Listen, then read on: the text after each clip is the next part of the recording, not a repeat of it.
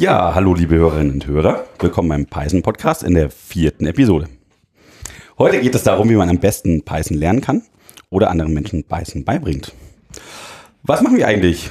Ja, wir sind diesmal tatsächlich nicht mehr in der Raumschiff-Kommandozentrale, sondern wieder bei Jochen im Wintergarten. Ja, ich habe ich hab so ein bisschen was aber Equipment geupgradet und äh, mal gucken, wie das jetzt so wird. Wir haben jetzt zwei äh, Headsets, äh, richtige und, und auch so ein äh, so ein bisschen mehr Mischpult äh, ist jetzt ist jetzt heute als als sonst ähm, weil wir uns dann zu diesem Thema zwei Leute noch mit dazugeholt haben, Genau. die vielleicht da was äh, Ja, mit dem zu sagen. Dodo aus dem mitgebracht. Hallo. Ja. Hallo. Hallo. die dort die Einsteigerveranstaltung für, für Python halt äh, jetzt schon äh, seit einiger Zeit betreuen und dann ähm, genau Die äh, sehr gute Einführungsphase. ja Oh. Nicht zu viel Lob. ja ja und äh, genau mal ja mal schauen wie so wie so wird damit ja Ja, Fragen, Anmerkungen, Kommentare und alles, was ihr so loswerden müsst, bitte immer gerne in unsere E-Mail schreiben. Hallo at python-podcast.de. Ähm, dabei auch direkt vielen Dank. Wir hatten ähm, Kommentare, schöne, bei der letzten Folge. Einmal Gruß nach Rostock, und an den äh, Matthias und in die Schweiz, an den Dirk. Genau. Und das war, das war äh, sehr positiv und ähm, das ist natürlich mal sehr, sehr schön, äh, wenn man da auch irgendwie äh, mitbekommt, dass das, äh, dass das so ein bisschen wahrgenommen wird. Die, die Punkte, die da angesprochen wurden, waren einmal, dass es halt nett wäre, wenn wir jetzt irgendwie Kommentare ähm, doch auch dabei hätten.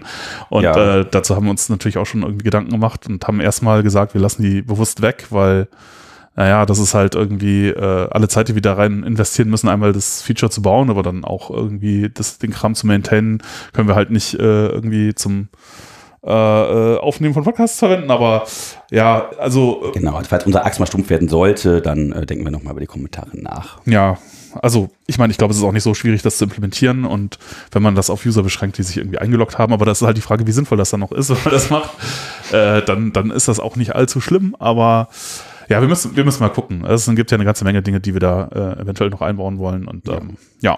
Ja, das kannst du vielleicht gleich nochmal bei der Modulvorstellung von deinem äh, neuesten Django-Cast-Fortschritt äh, erwähnen. Was die Leute sich auch gewünscht hatten, also unsere Hörer, war Struktur. die die äh, leider. noch. Frechheit. Ja, genau. Ja, stimmt, das ist natürlich schon so ein gewisser Punkt. ja, wir versuchen das aber trotzdem heute mal umzusetzen. Wir haben uns heute einfach auf ein Thema beschränkt, da ist die Struktur vielleicht nicht so wichtig. Wir fangen vielleicht erstmal nochmal damit an, was in letzter Zeit denn so los war und dann erzählen wir halt darüber, was man mit Python alles lernen kann und ja, vielleicht Ja. noch ein paar Module, die wir so Äh, äh, genau, ne, aber äh, ja, vielleicht machen wir einfach erstmal eine Vorstellungsrunde. Ich meine, wir Genau. waren- genau, gut, wir beide sind jetzt schon irgendwie bekannt, aber wer, wer ist denn, wer seid, seid ihr denn? Ähm, Äh, ja, ich würde sagen, Alter vor Schönheit. Ähm, ich bin der Dodo oder der zweite Dominik. Ähm, ich mache zusammen mit dem Niklas das Python Fu Lite im Chaosdorf. Das ist die, das Python Fu für Anfänger in Python oder Anfänger in Programmierung im Allgemeinen. Das ist jeweils der erste und zweite Donnerstag im Monat. Und äh, ja, da versuchen wir Leuten Python als Programmiersprache beizubringen. Und das machen wir jetzt seit drei Jahren. 2015, oder? Ja, ich glaube mittlerweile drei Jahren. Irgendwann im Sommer, ja. Ja. Ja, Ja. Da kann man übrigens immer gerne vorbeikommen. natürlich. ja. Ähm, ich bin ja Niklas, hallo. Ähm, wir haben das damals angefangen, ähm, ich glaube, irgendwie ein halbes Jahr, nachdem es den Game Dev gab. Ähm, es gibt da gewisse personelle Überschneidungen mit Leuten, die dann halt nicht mehr die Zeit hatten, auch noch den Python-Fu äh, viermal im Monat zu machen. Und dann sind wir halt eingesprungen in den ersten beiden Donnerstagen. Ja, vor allen Dingen ähm, hatten wir festgestellt, dass sich äh, gerade Anfänger häufig, häufig erschlagen fühlen, wenn sie zum Python-Fu kommen und über viel komplexere Themen besprochen wird, als sie, die ihnen jetzt erstmal nichts sagen, weil sie gerade mit Python anfangen möchten. Und da dachten wir, dass eine Veranstaltung, die sich eben dediziert an die Anfänger wendet, wo man dann ähm, auch die blödesten Fragen stellen kann, doch eine ganz gute Sache wäre. Da dachten wir, wenn jemand die Anfänger erschlägt, dann wir. Genau. Ähm, Und wenn jemand blöde Fragen beantwortet, sind wir ja immer noch wir das. wir stellen die auch meistens. Ja, Ja. Ja, das äh, ja, klingt doch auf jeden Fall gut. Und ähm, ja, vielleicht können wir euch dann auch direkt mal auf dem äh, äh, kalt, äh, beziehungsweise auf dem falschen Fuß erwischen, wenn wir euch fragen, was habt ihr denn in letzter Zeit so äh, an Python-Neuigkeiten mitbekommen? Weil das ist ja vielleicht auch ganz interessant, was da so, wenn man jetzt sich jetzt nicht irgendwie da bewusst für entscheidet, irgendwie diese, die, den News da zu konsumieren, was dann da irgendwie hängen bleibt. Also ich lese ab und zu die Release Notes zur neuen Python-Version, aber es gab jetzt schon ein halbes Jahr keine mehr. Ähm, eigentlich nicht so wirklich, nein. Ich glaube, das letzte, was ich ähm, gelesen hatte, also hin und wieder bekomme ich halt ähm, von den neuen Releases was mit. Ähm, das letzte, was ich mir angeschaut hatte, waren die Data Classes, die jetzt in den neueren Python-Versionen vorkommen sollen. Die hatte ich mir einmal angeguckt. Ja, die Python-News lese ich äh, meistens als RSS-Feed. Da habe ich mir von Planet Python den RSS-Feed gezogen und kriege da ganz unterschiedliche Nachrichten jeweils. Das ist auch relativ äh, interessant. Ich setze mir dann meistens einfach nur eine Flagge im RSS-Reader, weil ähm, meistens komme ich dann nicht dazu, die Nachrichten komplett zu lesen, sondern habe nur die Kurzbeschreibung. Aber ich finde, das ist ein sehr gutes Mittel, um News über Python zu bekommen. Ich habe meinen RSS-Reader seit irgendwie drei Jahren nicht mehr aufgemacht. ähm, ähm, Einige das, 10.000 das, das Nachrichten. letzte neue Feature von Python, das ich verwendet habe, waren Name-Tuples, glaube ich. Ähm, Mhm. Das fand ich ganz cool, so als einfacher Klassenersatz. Ähm, ja. Es gibt noch einen coolen Newsletter für Python, ne? Oh, Newsletter. Ja. Ja. Stimmt auch die Shownotes dann vielleicht mal rein. ja, Ja, sollten der wir, Link wir würde sollten, mich auch sollten interessieren. die, die, die Newsletter vielleicht mal reinpacken. Also es gibt, es gibt ein paar. Ich habe irgendwie einen Awesome Python, einen, einen Python Weekly, dann Genau. Ich habe Ja. auf äh, GitHub Äh. die Trending Repos abonniert. Das gibt es für, für, für mehrere Sprachen und unter anderem auch für Python. oh, Da das ist ja ich einmal die super. Woche. Das ist halt teilweise Sachen, die halt irgendwie nur zufällig in Python sind und nicht wirklich dafür relevant sind. Mhm. Aber manchmal ist auch was Spannendes dabei. Ja, das, das klingt auf jeden Fall interessant. Ja, da können wir vielleicht einfach einen Punkt machen, wo wir so ein bisschen sammeln, wie man sich eigentlich da äh, aktuell halten kann. Ja, ich, also ich bin auch ein großer Fan von RSS und ich habe eigentlich auch irgendwie, ich verwende schon ganz lange einen, einen Feedreader. Ähm, äh, bin dann da irgendwie gab es ganz am Anfang habe ich irgendwie Aggregator verwendet unter KDE und ähm, dann äh, gab es aber den Google Reader und der war so gut, den, den fand ich total toll. Und den habe ich ganz lange verwendet. Ich habe ganz lange dieses Sharing-Feature verwendet, was auch viele andere äh, äh, irgendwie gern benutzt haben. Und da gab's da gab's ganz tolle Sachen. Und das war irgendwie so ein, das war das einzige Mal, dass so Social Network für mich so ein bisschen funktioniert hat. Und dann hat Google den Reader eingestellt und das war ganz furchtbar. Äh, und jetzt ähm, äh, habe ich zwar immer noch einen Feed-Reader, aber es ist irgendwie alles nicht mehr so das Gleiche. Ähm, und äh, genau, ich habe da auch Planet Python und da noch so ein paar äh, Blogs von, von Leuten, äh, äh, die halt, die halt da an Python rum, äh, an, an, an, äh, an Python und halt an Django rum entwickeln, halt auch abonniert. Ja. Tja, ähm, äh, genau, ja, das, das mit dem mit den Data Classes ist äh, Python 3.7, und aber es gibt ja jetzt vorletzte Python Woche, glaube ich, 3.8 noch mal ein paar ankündigen, genau. äh, Genau, da gab es eine neue Alpha-Version und zwar gibt es da auch eine Syntaxänderung.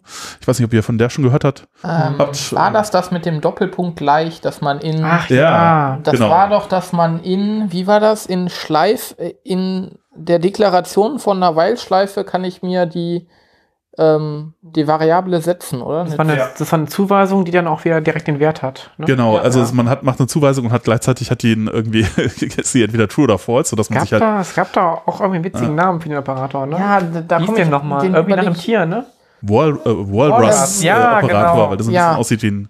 Ja, weil Augen und Zähne, ja. Das ist, ist so ein bisschen wie, wie dieser Turbofisch, den du hast, ne? Ja das, Turbofisch. das hatte ich auf Jawohl. Twitter. Das hatte ich auf Twitter, glaube ich, mitbekommen. Das, äh, das hatte mir irgendwer retweetet. Das fand ich auch sehr interessant. Aber Ja.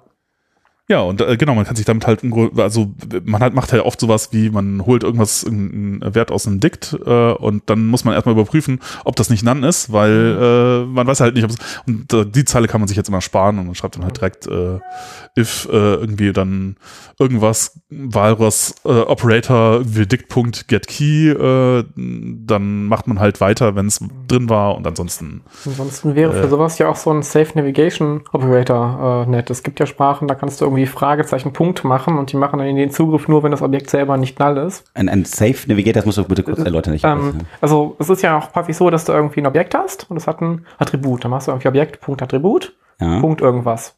Und eigentlich musst du ja bei jedem dieser Schritte prüfen, ob das Attribut selber nicht none ist. Okay. Sonst kannst du ja nicht Punkt machen. Und es gibt halt Sprachen, die haben so, so ein Syntax Fragezeichen Punkt. Die macht halt den Zugriff nur, wenn das Objekt selber nicht none ist. Und Ah, ansonsten ist der Wert halt auch direkt wieder none. Das fände ich cool, kenne ich aber in Python nicht. Ja, und da, da hatten wir tatsächlich ein, ich weiß nicht, kennt ihr das? Äh, Es gibt eine ähm, einen Telegram-Channel zur Python User Group äh, Düsseldorf, PyDDF. Nee, ich nicht. Äh, ah, ja, auch. Die User Group, die kenne ich, da war Ja. ich ein paar Mal, aber den Telegram-Channel sagt Okay. mir nichts. Äh, genau, der, der, das, es gab auch lange eine, äh, oder gibt immer noch eine Mailingliste, aber der Telegram-Channel ist tatsächlich was, äh, Ja. was jetzt auch stärker genutzt wird.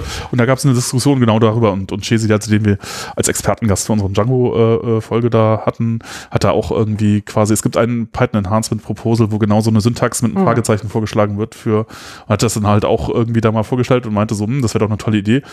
Und dann hat sich das aber relativ, äh, also es war sehr kontrovers, Oh je. es war ein sehr polarisierende äh, Also ich habe es auch noch nie genutzt. Ich weiß nur, dass es existiert in anderen Sprachen.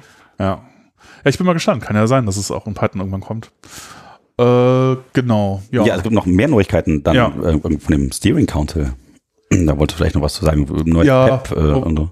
Genau, ich habe da jetzt, ich habe das auch nicht so im, im Detail äh, äh, verfolgt, aber es ist halt so, dass äh, äh, Guido ja sozusagen äh, äh, so einen unbegrenzten Urlaub genommen hat von seiner äh, äh, BFDL-Rolle und ähm, Guido das Hippo.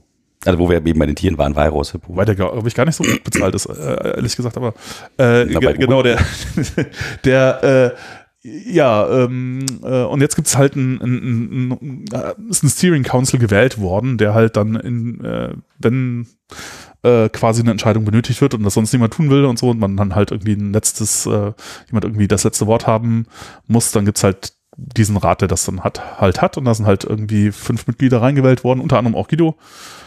Und äh, genau, das werden wir auch verlinken, kann man sich ja mal angucken. Ist ähm, alles nette Leute insofern. Ja, sieht gut aus. Genau. Und es gab noch eine nächste Neuerung. Und zwar gibt es jetzt lokale Packages in Python. Also, Äh, nee, das gibt's auch erst mit äh, 3.8, Python 3.8. genau. genau, ja. Hm, ja, ja, ja. Stimmt, das war auch in der Alpha-Release drin. Äh, Python Local, äh, ähm, ja, pip Local äh, gibt so ein Verzeichnis dann. Ui, jetzt muss ich mich wieder versuchen daran zu erinnern, was das eigentlich genau war. Das ist quasi dann so ähnlich wie bei, bei, bei JavaScript und äh, dass man halt die Pakete, die man installiert, halt in dem Verzeichnis, in einem speziellen Verzeichnis direkt hat. Und ähm, dann äh, irgendwie drum rumkommt, sich mit diesem ganzen Virtual Env-Kram rumschlagen zu müssen. Ah, also quasi, d- man, man konnte doch bisher auch schon bei pip install irgendwie ein Target angeben und dass Mhm. das dann, ah, okay. ja. Und das ist dann, glaube ich, einfach, ein, das dann, dann heißt dann einfach pip local und dann installiert es halt in das Verzeichnis rein und dann, Dann hast du alles in einem Ordner. Ja. genau, ist Das eigentlich ist cool. ja, auch gar nicht so schlecht. Also ich weiß nicht, ob es jetzt Virtual Ends komplett ersetzen wird, dann, aber äh, ist auf jeden Fall. Also ich meine, gut, wir haben ja jetzt erst drei oder vier unterschiedliche Arten, wie man das machen kann. Vierte wird das bestimmt das Problem lösen. Und die beste ist Äh. natürlich pipenv. Ja, Pippe ist auch toll. Das muss man, ja, stimmt, das ist schon gut. Ja, aber genau, zu sowas, Virtual, äh, Isolierung, äh, Isolation, Virtual Envs, Docker, diesen ganzen Kram, wie kriege ich eigentlich unterschiedliche Projekte auf einer Maschine irgendwie äh, so installiert, dass sie sich nicht gegenseitig kaputt machen. Dazu müssen wir auch mal Ja, eine extra Folge, okay. Ja, genau. Aber ja. Äh, Ja, dann äh, fangen wir doch wir? jetzt am besten mit unserem Thema an, oder? Also wie ja. Jetzt lernt man denn Python so am besten? Ja. Puh. Ähm, ja, ich glaube, ähm, das hängt viel von einem selber ab. Also es gibt verschiedene Arten, wie man Python lernen kann. Und ich würde sagen, da muss man so für sich die beste Art und Weise rausfinden. Die Frage ist ja auch, ähm, kann man schon programmieren? Kennt man vielleicht andere Programmiersprachen, die sich ähnlich verhalten, auch was Objektorientierung und sowas angeht? Oder muss man das auch noch erstmal lernen? Ja, und ähm, wenn man schon eine andere Programmiersprache hat, gibt es natürlich, sind gewisse Einstiegshürden einfach nicht mehr da. Also wenn ich schon mal im Texteditor ein Programm geschrieben habe, dann mu muss mir nicht mehr erklärt werden, wie ich mit dem Texteditor arbeite. Oder wenn, wenn ich schon mal eine IDE bedient habe, weiß ich, was eine IDE ist. Wenn Oder ich schon, Schleifen? Genau. Die, das geht natürlich weiter mit den ähm, Kommandostrukturen. Wenn ich äh, eine if-Bedingung kenne ich dann, wenn ich schon mal programmiert habe, eine Schleife etc. Wenn ich schon mal mit einer ähm, stark objektorientierten Programmiersprache gearbeitet habe, muss man mir Objektorientierung nicht mehr erklären. Also da kommt es, gibt es dann Einstiegshürden, je nachdem, ob ich mich schon mal mit einer Programmiersprache Programmiersprache beschäftigt habe, eventuell sogar mit einer, die Python sehr ähnlich ist. Ansonsten sind halt so Sachen wie, wie irgendwie äh, Namespaces oder dynamische Typisierung vielleicht eventuell sogar einfacher zu lernen, wenn man das aus einer anderen Sprache noch nicht kennt. Ja, das heißt, wenn du nicht gewohnt bist, dass du deine Variable einen festen Typen hat, äh, ja, dann Mhm. könnte es sogar einfacher sein. Ähm, an der Stelle bietet Python natürlich äh, einen einfachen Einstieg, weil ähm, es eben eine dynamische, strenge Typisierung bietet. Ähm, Ja. Ja, ich habe so die, die Erfahrung gemacht, so auf, auf, auf Hackathons oder so, wo ich dann irgendwie äh, Leute hatte, die dann halt sehr aus sehr unterschiedlichen Bereichen kamen und aus sehr unterschiedlichen Wissensstand hatten und dann hat man versucht, irgendwie so ein Projekt zu machen mit denen und dann äh, ähm, äh, ja genau, versucht man halt einfach nur irgendwie das Projekt zu bootstrappen, das heißt irgendwie, die müssen irgendwie Python installieren, dann irgendwie äh, irgendwas aus Git ziehen, dann Virtual Env erzeugen, dann irgendwie die Abhängigkeiten installieren Und dann sind zwei Tage rum. und genau, und das, Ja, das also- ist teilweise, weil was, was mir dann immer passiert, oder die die schlimmsten Fälle sind immer so, so, ja, okay, Python installieren. Ja, aber das ist mein Firmenrechner, da, da ist ein Windows drauf und ich, äh, ich kann da auch eigentlich nichts installieren. So, dann ist schon mal so, okay, dann ist man halt vielleicht nach einer Stunde irgendwie so, dass man eine Python-Shell hat, aber ähm, Also wie, wie, wie geht ihr damit um? Oder macht ihr irgendwie äh, Ansagen, was, was schon vorausgesetzt wird, wenn man überhaupt dahin kommt? Oder? Also um den ganzen Kram drücken wir uns so ein bisschen. Ähm, einerseits, wir verwenden zumindest am Anfang nichts, was irgendwie extra Module braucht. Also man braucht einfach nur einen Python-Interpreter. Und viele Systeme, irgendwie, weil nicht OS X oder die meisten Linux-Distros haben ja einen schon dabei. ja. Ähm, und wenn jemand einen Windows-Rechner mitbringt, haben wir so die Hoffnung, dass die Person weiß, wie man darauf Programme installiert. Weiß ich nicht. Bei den meisten Ähm, Leuten, die ins Chaos kommen, hat das dann vielleicht auch funktioniert. Ansonsten kann man sowas ja im Notfall auch, auch irgendwie online machen. Es gibt ja irgendwie Python Anywhere Ja, oder ja, sowas. Ähm, das geht ja irgendwie. Außerdem haben wir, glaube ich, in Wiki die Ansage stehen, dass man, wenn man zum Python vorkommt, einen Rechner mitbringt und äh, auf diesem Rechner genau. Ausrufezeichen. Ja, ähm, Okay, ja. Das Ja, kann man vielleicht ein Raspberry ausleihen oder sowas. ja, oder ähm, auch auf vielen Android-Smartphones. So, wenn du ein Handy neuer als Android 5 hast, kannst du da Python drauf installieren, problemlos. Gut, das Tippen ist ein bisschen ekelhaft auf dem Smartphone, aber, Ja aber gut, Bluetooth-Tastatur. oder sowas, ja. Ja. Ähm, ja, meistens haben wir ja sogar äh, Linux-User da. Äh, Windows-User sind natürlich, wenn es um die Installation von Paketen geht, immer ein bisschen fummelig, aber im Allgemeinen kriegen wir das auch hin. Ja. Also gerade so Sachen wie irgendwie installier das mal von Pip oder so, das machen wir nicht am ersten Abend. Genau. Mhm. Das, ähm, das ist einerseits natürlich da, um die Einstiegshürden zu nehmen, denn so können wir das auf Windows, macOS oder Linux machen, weil wir dann eben nur die Standardbibliothek nehmen und einfach nur einen Texteditor und einen Python-Interpreter brauchen. Wir hatten witzigerweise noch, noch niemanden, der dann irgendwie mit React.js oder BSD oder sowas aufgetaucht ist. Ich glaube, das brauchen wir auch nicht.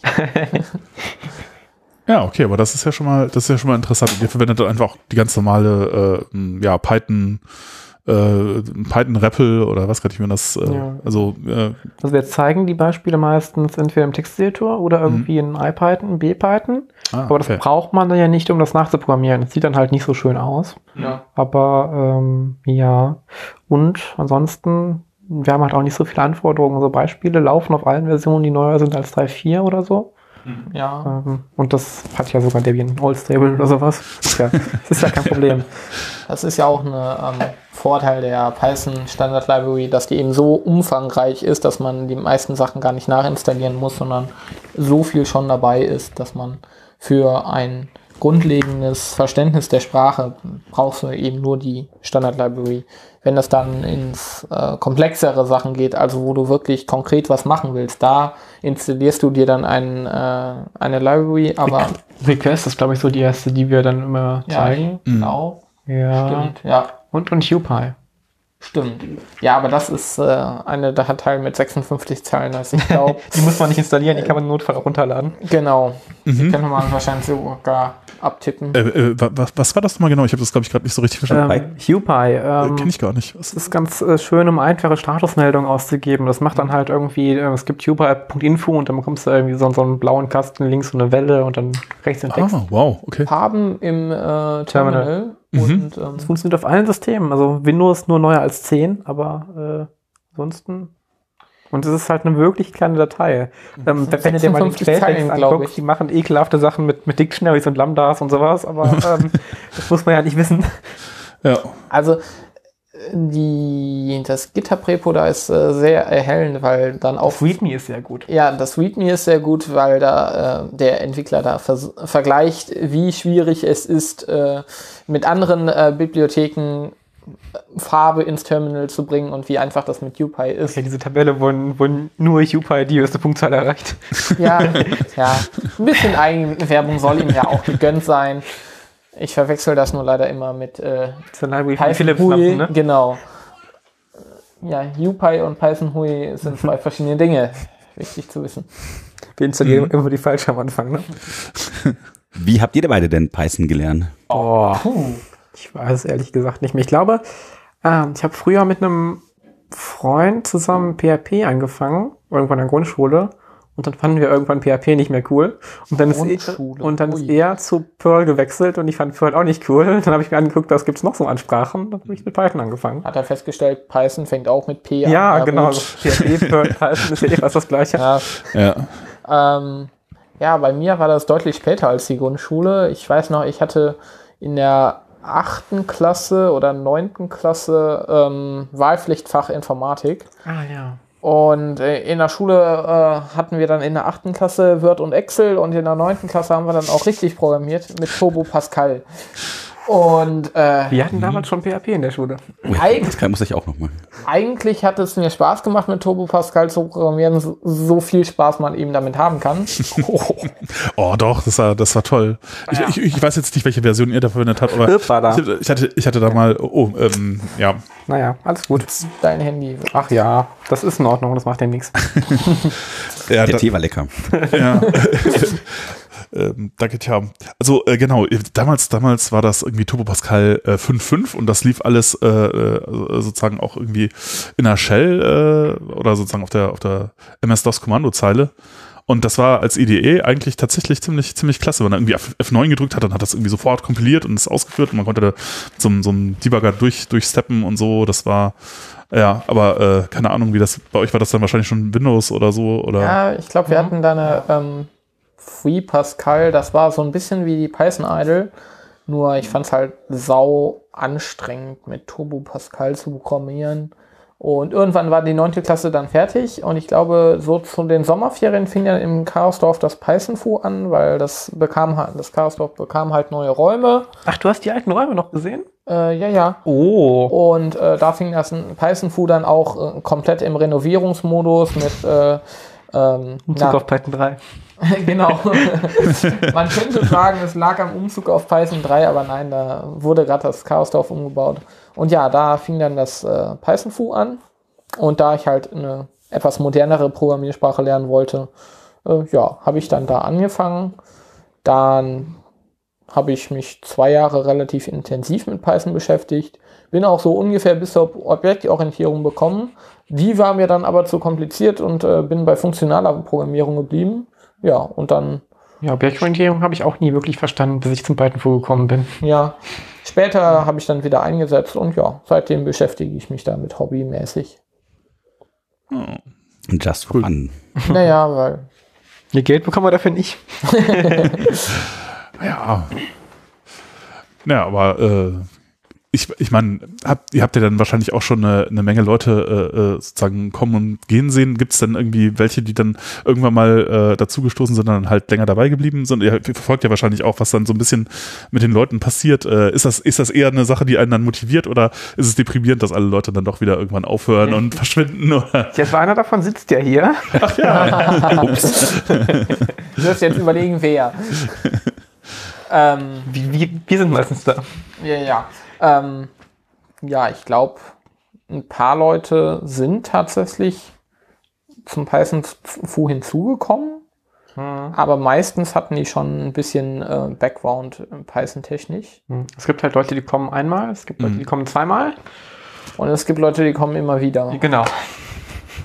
Ähm, das ist, glaube ich, auch so eine Schwierigkeit von dem Termin, dass wir eben Ja. die ersten beiden Donnerstage im Monat haben und dann ist nach dem zweiten Donnerstag wieder ein Monat Dann dazwischen. haben sie sich wieder vergessen, da kommen sie nicht mehr. haben sie wieder vergessen. Da wäre, glaube ich, tatsächlich wöchentlich Oder irgendwie zweiwöchentlich oder sowas. alle zwei Wochen jedenfalls ein regelmäßigeres Treffen, Treffen glaube ich, äh, sinnvoller.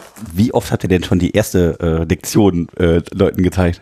Die erste können wir am besten, weil wir es am häufigsten getan Ja. haben. Ja. Also das ist natürlich bei uns auch ein äh, Prog äh, ja, jetzt wollte ich Schädlicher Progress hat uns da mal eine sehr schöne E-Mail geschrieben, warum wir alles zu schnell machen. auf die wir auch nicht geantwortet haben, weil wir sind super. Ich fand übrigens nicht so schnell. Ähm, ja, also die erste Lektion, ich glaube, 20 Mal haben wir die bestimmt schon gemacht. Mehr. Ja. Ich habe jetzt grob im Kopf überschlagen, aber tatsächlich ist das bei uns natürlich auch ein steter Vo- Vorgang, dass wir uns immer wieder verbessern. Äh, Ich finde das ganz schön. Wir haben die Beispiele und auch die, die Hinweise ja auch so in so einem Git-Repo und da kann man sehen, was wir wann geändert haben. In Getriebo könnt ihr einmal kurz die Adresse äh, nochmal. Wir diktieren jetzt hier die. Nee, könnt ihr die nicht einfach in die Ja, ja, doch, doch, doch, genau. Die packen wir in die Also, Shownotes äh, unten. der- Python Full Light. Ihr So. findet das Repo in den Shownotes. Genau. Äh, Ja, äh, ja. Ja. Ich glaube, ihr seid auch schon im, äh, in der ersten Folge, oder? Aber das, das ist ja schon, ich meine, wenn man das ein paar Mal gemacht wird, dann das, äh, ge- gemacht hat, das wird ja dann immer polierter. Habt ihr mal drüber nachgedacht, das irgendwie, keine Ahnung, irgendwie davon einen Screencast zu machen oder das irgendwie mal mitzustellen und zu veröffentlichen oder so? Weil das Wir, sind ja, viel- wir sind ja nicht geldgetrieben. Ja, wir sind. Nee, da, darum geht's, aber ich meine, äh, darum, geht's ja gar nicht, aber äh, aller einfach, weil so viele Leute, die das so oft gemacht haben, gibt's ja wahrscheinlich gar nicht, ne? Die in so einer Mhm. Anführungsveranstaltung irgendwie Also tatsächlich wir haben uns halt überlegt, dass, dass wir das GitHub-Repo möglichst ausformulieren, dass halt auch Leute, die nicht zu der Veranstaltung kommen, sich das angucken können. Äh, Screencast haben wir bisher nicht gemacht. Nee. Da müssten wir uns ja auch hinsetzen und das schneiden und so. Ja, Ja, stimmt. Wir verbringen da halt meistens wirklich nur Zeit, wenn wir, wenn wir da sind. Der Vorteil ist halt, wenn wir dann am Abend haben, wo, wo niemand kommt, können wir an den Beispielen arbeiten. ja. Was ja auch schon mal vorkommt. Ähm, ja, prinzipiell ist das natürlich auch eine schwierige Sache, weil, wie gesagt, es gibt verschiedene Arten davon, wie man das am besten lernt, so für einen selber. Und klar gibt es die Leute, die äh, einfach nur Code lesen und den abarbeiten können, aber es gibt natürlich auch die Leute, die, die möchten, dass man denen das erklärt und mit denen macht. Und deshalb fände ich es schwierig, ähm, quasi den Code so zu halten, dass der für, für alle passt. Deshalb sind wir da ja auch relativ anpassungsfähig, je nachdem, wer zu uns kommt. Mir jetzt auffällt, dass Leute tatsächlich relativ selten Fragen stellen. Da sollten wir vielleicht auch noch häufiger gucken, dass das passiert. Das, ja, dass wir das interaktiver gestalten, meinst du? Ja. Ja, was äh, Da hatte ich aber letztens ein paar Ideen. Und diese E-Mail. Eine eine interessante Strategie, die ich schon ein paar Mal gesehen habe, die ganz gut funktioniert, ist, ist wenn, wenn die Leute halt nicht, sich nicht trauen oder so Fragen zu stellen, dass man dann einfach äh, als derjenige, der irgendwie eine, weiß ich nicht, eine Schulung macht oder irgendwie einen Vortrag hält oder so, dann einfach vor allen Dingen, wenn es nicht so viele Leute sind, geht das gut, dann die Leute fragt. Oh nein. Das ist ein bisschen übergriffig. Das habe ich früher in der Schule schon gehasst. ich meine, das Gute ist ja, dass wir, dass, dass wir ja meistens zu zweit sind und uns dann auch selber den Ball so ein bisschen zuspielen können. Ja, unsere Überleitungen sind immer grandios. Oh ja. Ähm, Sind berühmt. geradezu Ich hoffe positiv.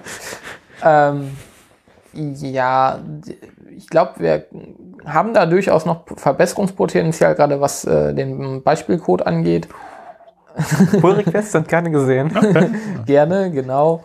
Ähm, ja, ich glaube aber, dass wir das schon relativ gut hinkriegen. Bis zu welchem Level geht denn der Python Full Light? so lange, bis Leute bleiben. Äh, wir haben das ja in Level aufgeteilt, die er gerade schon erwähnt hat, damit man das quasi, ähm, ja, damit jemand, der zu uns kommt, den, den können wir dann sagen, guck mal, wir haben hier zehn Level, sag lies die mal durch und sag mir, wo du dich einordnest. Nenne eine Zahl zwischen 1 und 10. Nenne eine Zahl zwischen 1 und 10 und dann äh, machen wir von da an. Ähm, einerseits dient das natürlich der Strukturierung, weil dann kann man sagen so, okay, Level bla bla bla macht das und das, Level bla bla bla macht das und das, dann lese ich mir jetzt das Level durch und kann mich mit dem Thema beschäftigen. Das ist auch wichtig für Leute, die wiederkommen, weil wir uns dann nicht merken müssen, bis wohin haben wir gemacht, sondern Ja, gut. wissen die Leute das selber. Das ist natürlich unsere Bequemlichkeit.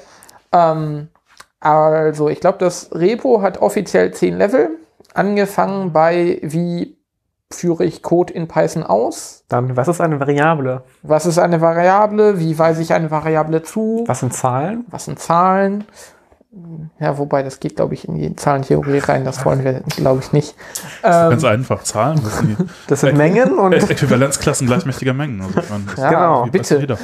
ähm, ja, das geht dann über if-Bedingungen, Schleifen, Funktionen, Rekursion. äh, Konsolenanwendungen. Das ist ein Konsolenanwendungen. neues Kapitel, das wir eingeschoben haben, weil wir dachten, ähm, wenn wir direkt mit Objektorientierung ankommen, dann sind die meisten Leute ein bisschen überrascht. Und uns wäre es lieber, wenn man Sachen dann zu dem Zeitpunkt mal praktisch anwenden könnte. Ja. Das ist ja auch eine Stärke von Python, dass man, dass die Objektorientierung zwar da ist und auch alles in Python ein Objekt ist, aber du musst sie eben nicht verwenden. Also du kannst in Python auch komplett ohne Klassen arbeiten. Und äh, das hatte der Shisi tatsächlich einmal erzählt, dass er, wenn er mit Klassen arbeitet, eben nur objektorientiert, weil die anderen Arten von Klassen, die es da gibt, braucht man ja nicht. Uns fragen halt immer Leute, wofür brauche ich denn jetzt diese Objek Objektorientierung? Wir können das nicht beantworten, weil das geht meistens auch ohne. ja, Ähm, ja gut, also nach Objektorientierung machen wir dann noch Generatoren und sowas. Mhm. Äh, Assert, Yield. Äh, wir haben dann ein Beispiel für eine grafische Anwendung mit Qt, glaube ich. ja. Äh, und irgendwie so eine, so eine Whisky-Sache mit, mit äh, Werkzeug. Ja. Die haben wir noch, noch niemandem gezeigt, weil Leute sind nicht lange noch gekommen. Ist natürlich auch, Die, die kenne ich selber auch noch nicht, die Whisky mit Werkzeugbeutel. Ja, musst du mal wieder kommen. Ist geplant. ich bewundere übrigens auch, wie du die äh, Markdown-Seite im Kopf auswendig kannst. Naja, es, es, es sind jetzt drei Jahre, es hat sich nicht so großartig geändert seitdem. Ähm, Aber du hast die Witze entfernt. Wir hatten, es gibt da so eine Geschichte, wir saßen mal in einem Zug nach Hamburg und es war ein bisschen langweilig. Und dann haben wir ähm, zu Kapitel 5,5 ähm, einen Text geschrieben, den man nur noch in der Wiki-History findet. Ich glaube, das reicht jetzt Ja. als Hinweis. Okay. Ähm, Ja, es ging, äh, Level 5.5 ging damals um äh, Themen, die in den bisherigen Leveln keinen Platz gefunden haben. Ist Kapitel 5.5 sowas wie, wie Gleis 9,5 oder so ein bisschen? Ja, ein bisschen. Äh, Also- wir wollten halt noch Themen unterbringen, über die wir bisher nicht gesprochen haben, weil äh, entweder passten die nicht, die wären zu weit gegangen oder sie hätten den Fortschritt so ein bisschen Wir gehen doch immer zu weit. Genau. Sie hätten den Fortschritt so ein bisschen aufgehalten und das waren dann hauptsächlich Metathemen, die man, die jetzt nicht zwingend direkt was mit Python zu tun haben, Weiß sondern nicht. mehr, da ging es dann darum, Welchen welchen, Text- Texteditor benutze ich, wie mache ich das mit Git, ähm, Wie schreibe ich am besten Doku? wie schreibe Ja. ich Doku. Mir fällt übrigens ein, wir sollten noch ein Kapitel zu Tests einführen. Ja, wir, Juhu. wir sollten nicht nur erwähnen, dass sie wichtig sind, sondern uns trotzdem mal selber angucken, wie das überhaupt geht. ähm, also Ja. ich habe äh, das meiste, was ich bei Python weiß, tatsächlich da, da ich gelernt habe, ist, dass ich es anderen Leuten beibringe, weil man dann immer noch so Sachen merkt, Ja. äh, sieht, wo man merkt, oh, das weiß ich doch eigentlich gar nicht so wirklich, wie das im Detail funktioniert. Das äh, fällt mir immer wieder auf, dass wir dann auch, da wir gegenseitig uns den Ball zuspielen, Und doofe Fragen stellen. doofe Fragen stellen und auch Grenzfälle austesten, dass ich äh, jeden Abend, wo ich anderen was beibringe, auch selber sehr viel mitnehme. Du wir dann, dann halt das Problem haben, dass wir vielleicht dann auch ein bisschen zu tief einsteigen, dass den Leuten, die da sitzen, dann doch nicht so wichtig ist. Ja, das stimmt. Ja. Ja, aber es gibt halt auch Leute, die Interesse an diesen ganzen Details haben. Und Klar. ihr habt auf jeden Fall vollkommen recht, dass dieses Lernen einfach großartig ist, irgendwie, um tiefer einzusteigen in das Thema. Habe ich übrigens auch gemacht, also ganz am Anfang, obwohl ich noch nicht so viel selber konnte, aber das, was ich konnte, konnte man schon Kleinkindern beibringen und die haben sich sehr darüber gefreut Oh. und haben tatsächlich dann auch ihre ersten Programme schreiben können. Das ist äh, echt super. Und dadurch sind halt die Basics dann irgendwann wirklich feste. Das ist vielleicht gar nicht so unwichtig. Ich glaube auch, dass Python eine sehr gute Programmiersprache ist, um quasi als kompletter Anfänger als erste Programmiersprache Python zu lernen. Einerseits, weil es relativ wenig Einstiegshürden hat, die andere Programmiersprachen bieten. Es gibt ja diesen, diesen schönen Spruch, irgendwie Python ist wie, wie Pseudocode, aber man, man kann ihn ausführen. Ja, das und ähm, ihr hattet das, glaube ich, in eurer ersten Folge erwähnt, dass ähm, Python einfach ist und äh, dadurch sehr gut für Anfänger geeignet ist. Und äh, ich finde, das ist auch soweit korrekt. Ja, Pseudocode, den man ausführen kann, passt schon sehr gut. Womit, womit fangt ihr denn äh, an, wenn ihr Leuten jetzt quasi äh, sozusagen das äh, so Python nahebringen wollt? Ähm, was, was wäre denn sozusagen euer erstes Beispiel oder so, was ihr Hello World natürlich. Hello World natürlich, genau. Das ist natürlich viel einfach, ja. Ähm, ja, normalerweise fangen wir, ähm, zei zeigen wir einfach auf einem großen Fernseher einen Interpreter und fangen an, Code zu schreiben. Mhm. Da kein Ähm. Plan. da kein Plan für den Fernseher.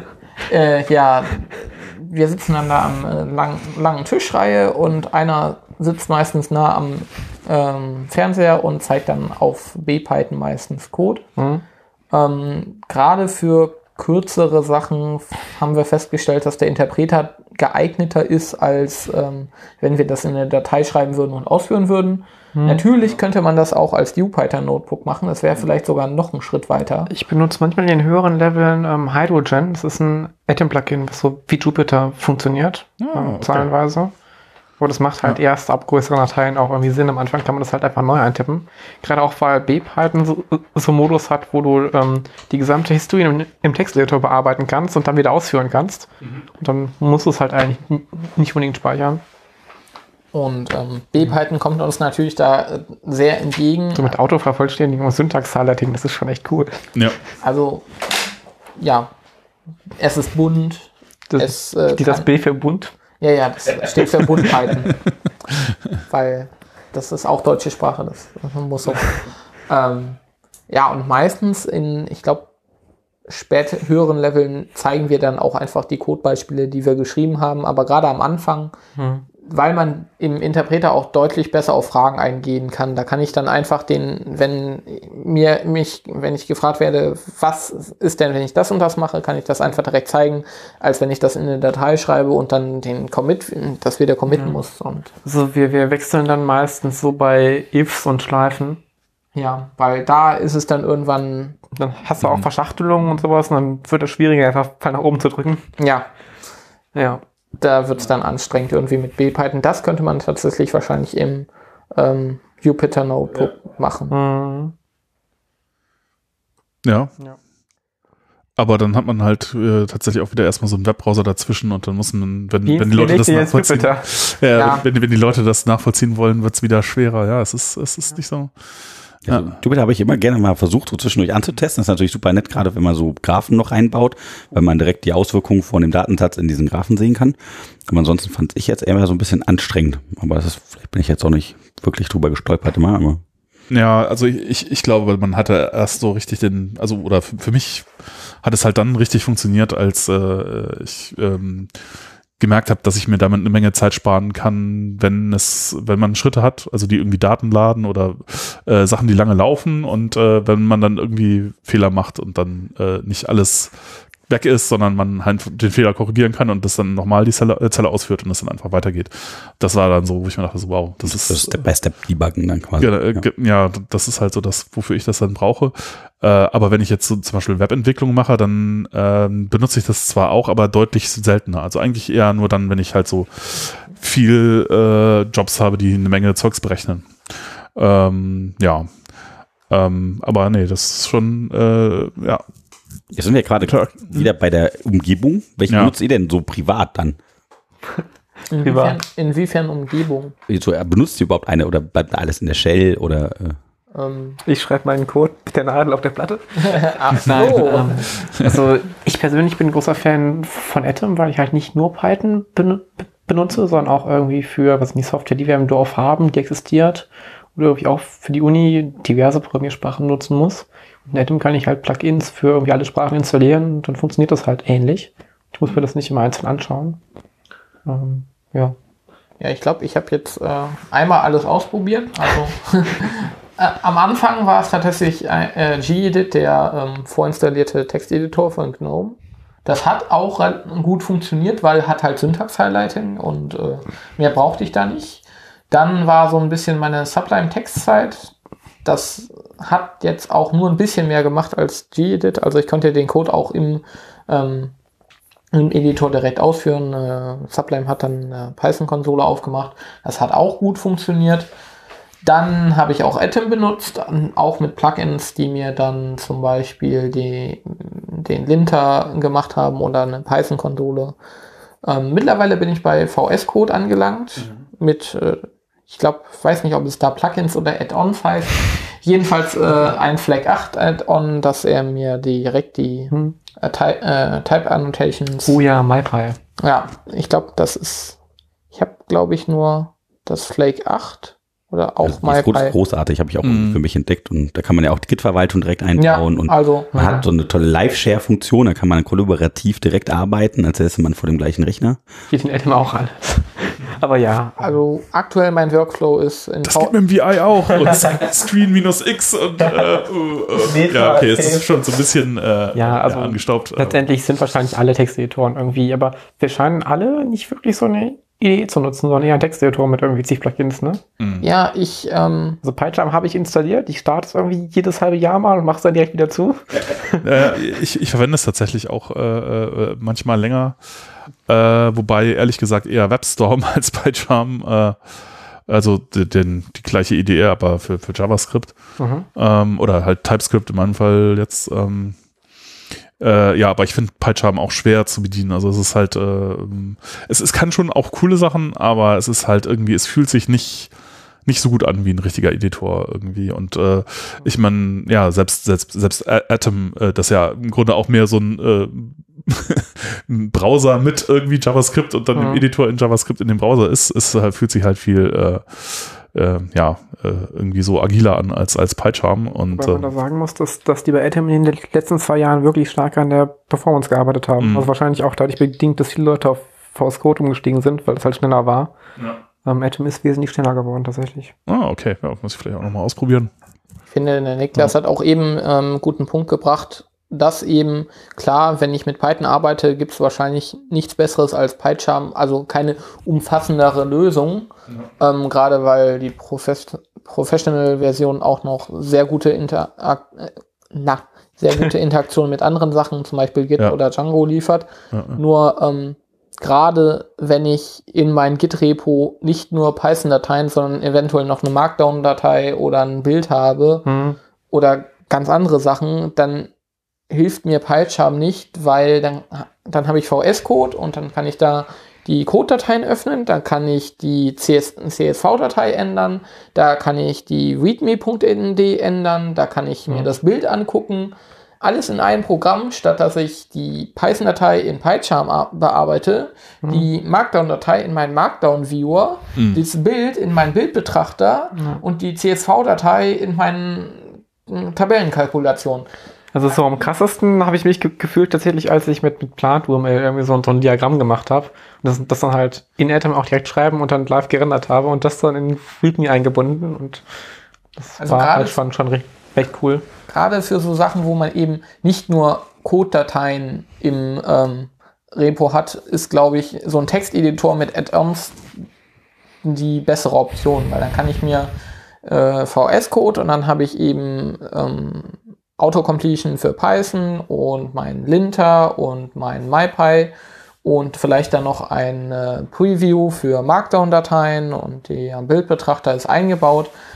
Da habe ich dann alles in einem Programm, habe an der Seite die ähm, ähm, Ordner äh, sich, Übersicht und dann kann ich da durchgehen, habe das in einem Programm, zweites Fenster noch das Terminal und bin damit voll zufrieden. Und die Einstiegshürde ist auch, ist auch geringer. Ich kann mir irgendwie Sublime installieren, die Datei öffnen und da kann ich direkt an, anfangen zu programmieren. Ich, Ja. muss, ich muss mir nicht mehr äh, nicht erstmal durch den Einstellungsdialog klicken, um herauszufinden, wie ich jetzt zoome oder so.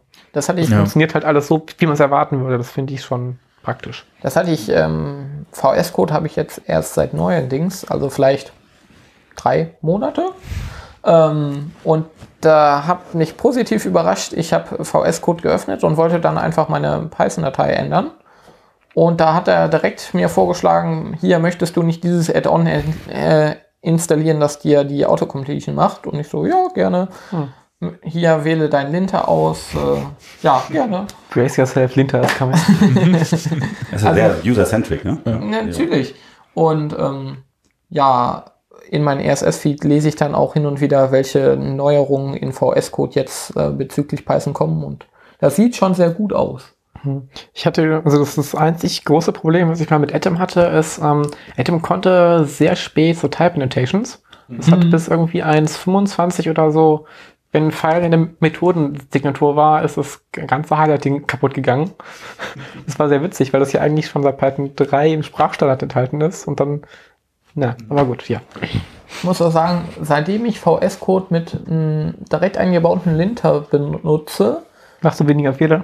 äh, nicht nur, sondern da benutze ich auch richtig gut die Type Annotations und selbst wenn es irgendwie ein Skript von 50 Zeilen ist, ähm, dadurch, dass der mir darauf hinweist, wenn ich was falsch mache, benutze ich es häufiger Und das finde ich, das ist schon ein positiver Nebeneffekt, Hm? dass ich schöneren dokumentierten Code schreibe. Ja, bei so Type Annotations waren wir uns am Anfang auch nicht sicher, wie wir das jetzt, das jetzt tatsächlich, sollen wir das zeigen, soll das nicht zeigen? Ja. Wir haben am Anfang so gemacht, dass wir die alte Syntax genommen haben, wo die Typen nicht bei den Variablen standen, sondern in Kommentaren dahinter. Mhm. Weil wir uns überlegt haben, wir wollen eigentlich, dass unsere Beispiele mit, mit allen Python-Versionen laufen. Also auch mit, Zumindest mit allen Python 3 Versionen. also auch mit, mit, mit 3.4. Mit allen. Also mit, mit allen aktuellen 3.1 um. mit allen aktuell unterstützten Python 3 Versionen. Aber wenn dann jetzt 3.4 irgendwann stirbt, dann können wir uns überlegen, ob wir das nicht vielleicht auf die neue Syntax ändern. Ja. Ja. Ja. Ähm, das ist natürlich auch so. Gerade wenn man den Code für Einsteiger ähm, schreibt und nur sagt Python 3, dann muss man natürlich auch darauf achten, dass der Code kompatibel bleibt. Wir hatten zum Ja. Glück noch, noch niemanden, der da mit 3.2 oder 3.3 aufgetaucht ist. Ja. ähm, Das ist einfach zu schwer zu installieren. Das hat, schafft sowieso keiner, äh, kein Anfänger. Das. Gibt es Ja, wirklich aber- noch zwei Sachen irgendwo? Docker Run Python Doppelpunkt 3.2. Ja, also ich, äh, ich habe durchaus schon noch äh, zum Beispiel, äh, was mich irgendwie auch genervt hat, beim Hoster eines Kunden, der hatte, dessen aktuellste Version war Python 3.3, was halt, das war auch bei Debian halt irgendwie eine Zeit lang irgendwie so das, was halt da dabei war. Und ähm, ja, das ist dann halt schon schlimm, äh, weil so 3.4 wäre echt gut gewesen. also, äh, ja. Ja. Also wir, wir sagen uns halt, wenn die Version im Moment noch supported ist, dann, dann Mhm. versuchen wir auch die zu, zu verwenden. Und es ist ja nur 3.4 im Moment noch Ja. als älteste. Ja, insofern Das ist ja 3.4 ist eigentlich, eigentlich, also für mich war so 3.4 die erste richtig gute Dreier-Version, die, die man, der, ja, wo einem nicht mehr so, so dauernd Sachen auf den Fuß gefallen sind. Wann bin ist das letzte Mal Python 2 über den Weg gelaufen, so im aktiven Betrieb? Ho, ho, ho. Hm, Mir ehrlich gesagt schon ganz lange nicht mehr. Also ich würde sagen, das müsste dann schon so, so wahrscheinlich 2000, na okay, was, so lange ist das jetzt auch nicht her, 2014, 15 gewesen. Äh, Ja, Zeit- ich habe letzte Woche tatsächlich ein Startup getroffen, die so einen Sensor betrieben haben auf Python 2 API-Basis. Ich habe ein bisschen. Haben Sie geguckt, noch ein Jahr Zeit? Ich habe aber auch äh, mittlerweile das Gefühl, dass äh, Python 3 doch mittlerweile weit genug verbreitet ist. Also, Mhm. dass Python 2 doch langsam stirbt. ja. Ja. Also endlich das Problem gelöst, keine zwei Sprachen mehr, sondern Progress. Ja. Sehr gut. Weil Python 3 ist dann irgendwann nicht mehr Zukunft, sondern Gegenwart. Wann kommt dann endlich Python 4? Soll es ja eigentlich gar nicht geben, wenn ich die Leute Nee, nicht das- verstanden habe. Ich Ja, habe ja. irgendwie einen Blogpost von 2015 gefunden, wo 2020 drin stand, aber Aber das ist dann Python 342 oder so. Glaube ich nicht. ich glaube es auch nicht. Nein. ähm, da stellt sich dann natürlich die Frage, ob man bei Python überhaupt eine 4 oder 3,141 Wobei, ähm, es gab doch, ich meine, in den Release Notes 237 oder so, gibt es irgendein Feature, dass ähm, Type Annotations als String betrachtet werden, wo steht, dass es im Moment Opt-in ist, irgendwie mit From Future Import, aber Python 4 macht das dann als Standard. Und dann habe ich mir gedacht, Okay. Das ist halt ja, das mit dem Annähern an, an so eine äh, äh, Zahl, das ist ja, das ist leider schon ein bisschen vergeben. Ich glaube, LaTeX macht E und, und Tech macht Pi oder so, ne? Oder? Die nähern sich mit äh, ihren Versionsnummern schon äh, irgendwie. Aber Ah, wenn sie bei Semfair bleiben würden, wäre ich davor. ja, das wäre, das wäre auch ganz gut. Das ist ein bisschen, also so, ja. Ja, wenn man, wenn man den, wenn die Version nichts bedeuten, ist auch so ein bisschen schlecht irgendwie. Ja. Ich kann auch jedes Jahr wieder hochzählen, dass wir irgendwann bei 2020 äh, angekommen sind. Ja. Also, Wenn sich da nichts großartig ändert, warum nicht? Ne? verwirrt mich ja immer noch bei den äh, Ubuntu-Versionen, die sich nach ähm, Buchstaben benennen und dann nach Z wieder bei A, A angefangen haben. Ja, was hättest du erwartet, dass die irgendwie auf Emoji springen oder was? anderes Ich Alphabet es für Brille. witzig gefunden. Naja. Ja. Ja, äh, Ja, was mich jetzt noch interessieren würde, also auch aus persönlichen Gründen, was wäre denn mit dem nächsten Level? Also wenn ich jetzt so die ganzen Basics irgendwie so, ich so ein bisschen verstanden habe, was würde ich denn als nächstes machen? Also wir müssen uns ja nicht immer äh, da sklavisch an, den, äh, an unser Rahmenprogramm halten. Das haben wir ja nur vorbereitet, damit wir Notfall was haben. Also wenn Leute irgendwie Fragen zu Themen haben, dann gehen wir da auch drauf ein. Oder wenn die irgendwie Projek Projekte haben oder sowas. Ähm, Projekt ist vielleicht ein gutes Stichwort. Das heißt, wenn man bei euch durch ist mit Tutorial, dann sollte man mit Projekten anfangen oder was würdet ihr empfehlen, um die Sprache so ein bisschen besser zu verstehen oder irgendwie so Konzepte zu Ähm, ja, ich durchschauen? glaube, es ist tatsächlich ein sehr guter Ansatz, dass man, ähm, wenn man mit dem Programmieren anfängt und dann das Tutorial bei uns äh, absolviert hat. Das muss noch nicht mal alle 10 Level sein, sondern das kann halt auch, äh, ich glaube, mit Level 6 haben wir Funktionen abgearbeitet. Ich glaube, es sind mehr als zehn Level.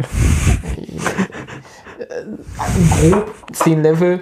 Ich glaube, in Level 6 hat man, haben wir Funktionen abgearbeitet und dann, wenn man dann quasi ein Projekt hat, wenn man sich überlegt, ich möchte irgendwas mit Bildern machen, ich möchte irgendwas mit Zufall machen, ich möchte Oder mit Netzwerk oder. oder mit Netzwerk, dass man dann quasi anfängt, normalerweise fange ich immer so an, erstmal, ähm, wie macht man den Bentham-Algorithmus ähm, in Python? Dann google ich das und dann gehe ich auf Stack Overflow und gucke ich mir an, Jetzt aha, musst du ganz kurz für unsere Hörerinnen erklären, was der Bentham-Algorithmus ist.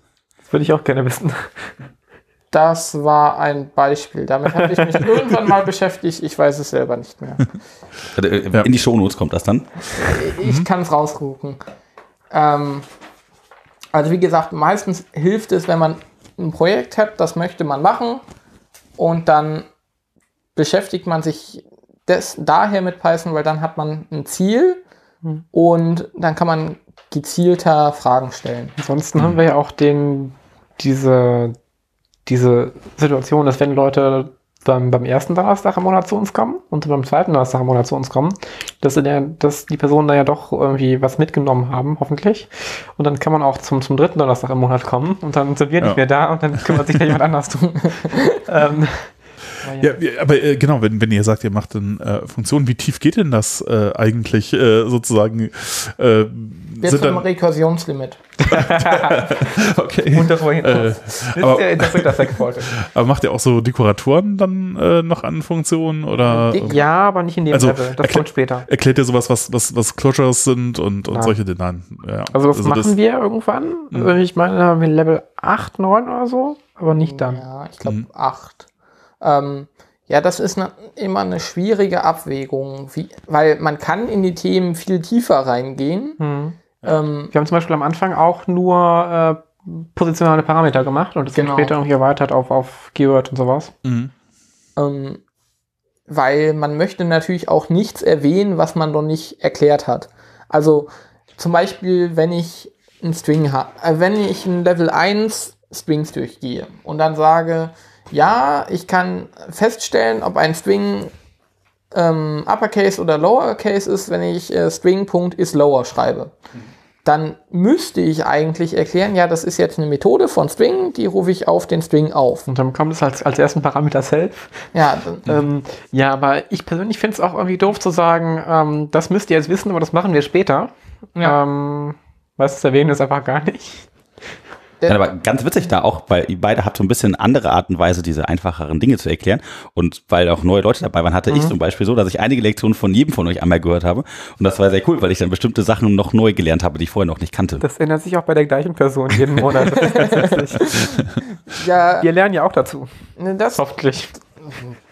ich behaupte, wir haben beide schon sehr viel daraus mitgenommen. Ähm, ich finde es halt immer doof, wenn man Sachen nach hinten verschiebt und sagen muss, Ja. ja, also Print, das ist eine Funktion und was eine Funktion ist, das sagen wir später. Oder auch ähm, in, in Programmierung in der Uni in Java. Ne? Ja. Erstmal, das ist eine Klasse, das ist eine Funktion, das erklären wir später. Das, ich finde das immer, wenn man was erwähnt, dann soll man es erklären. Und klar, man kann die Print-Funktion, man kann auch einfach hinnehmen, dass wenn ich da einen String rein tue, dann wird er ausgedruckt. Ja, wir können ja Funktionsaufrufe auch machen, bevor wir selber Funktionen Genau. definieren. Das ist ja kein Problem. Man kann sagen, so, das ist eine Funktion, die ähm, bietet die Möglichkeit, einen Code abzuspeichern und wieder auszuführen. Und wie man das selber definiert, machen wir später. Ähm, aber gerade bei diesem String-Beispiel, dass man eben Funktionen hatte, die auf einen String aufgerufen werden und nicht mit einem String, das, ne, Es hat bisher auch zum Glück niemand gefragt, warum da ein Punkt steht. ja. Oder Ja. das, ähm, ja, da, da, das ist so eine Schwierigkeit, die es mit sich bringt, wenn man eben am Anfang Sachen erklären will, aber noch nicht zu sehr darauf eingehen möchte, warum das jetzt so ist. Hm. Und ähm, wenn man dann also weitergekommen ist, dass man halt viele von diesen Konzepten verstanden hat und sein eigenes Projekt angefangen hat, dann ja ist halt die Frage, möchte man jedes Projekt dann komplett abschließen oder hat man in dem Projekt so schnell was gelernt, dass man direkt nächstes macht? Wie viele von euren Projekten habt ihr nicht äh, fertig gemacht? Alle werde ich irgendwann nochmal fertig machen, glaube ich.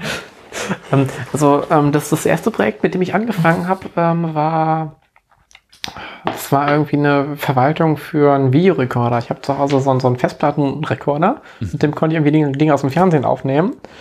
Und dann habe ich mir gedacht, das wäre ja total cool, wenn ich die dann irgendwie so sortieren könnte, irgendwie nach, nach Staffel, Episode und sowas. Es gibt da ja auch so Online-Datenbanken.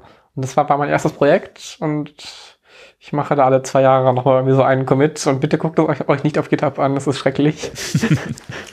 Ja, ich glaube, ich habe auch noch auf meinen GitHub-Repo, äh, in meinen GitHub-Account, äh, Karteileichen von Projekten, die ich mal angefangen habe, halb, halbherzig äh, irgendwann dann hab liegen lassen. Da müsste ich, glaube ich, auch mal äh, auskehren. Hast du noch diesen einen YouTube-Client, der irgendwann einfach äh, dass das Stack-Limit erreicht, weil jeder Menüpunkt ein neuer Rekursions ist?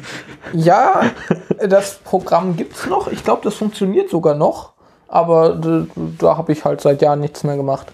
Und ich, ähm, Ich nehme mir vor, das irgendwann zu tun, aber äh, ja, ähm, man kann Repos ja auf GitHub mittlerweile auch archivieren, aber ich hatte bisher noch nie, nie diese harte Entscheidung getroffen, es dann doch nicht mehr zu Ja. machen.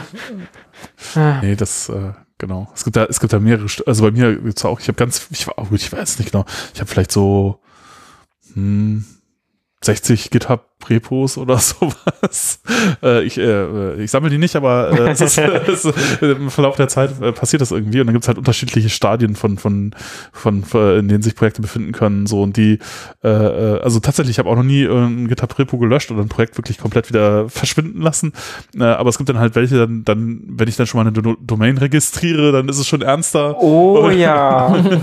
also ich, ich habe halt sowohl Projekte, die ziemlich gut funktionieren, zu denen ich aber keine, keine Doku habe.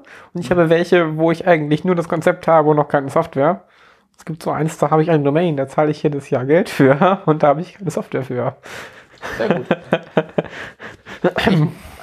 Bei einem Projekt, das äh, hatte ich, das ist mittlerweile jetzt auch drei Jahre alt.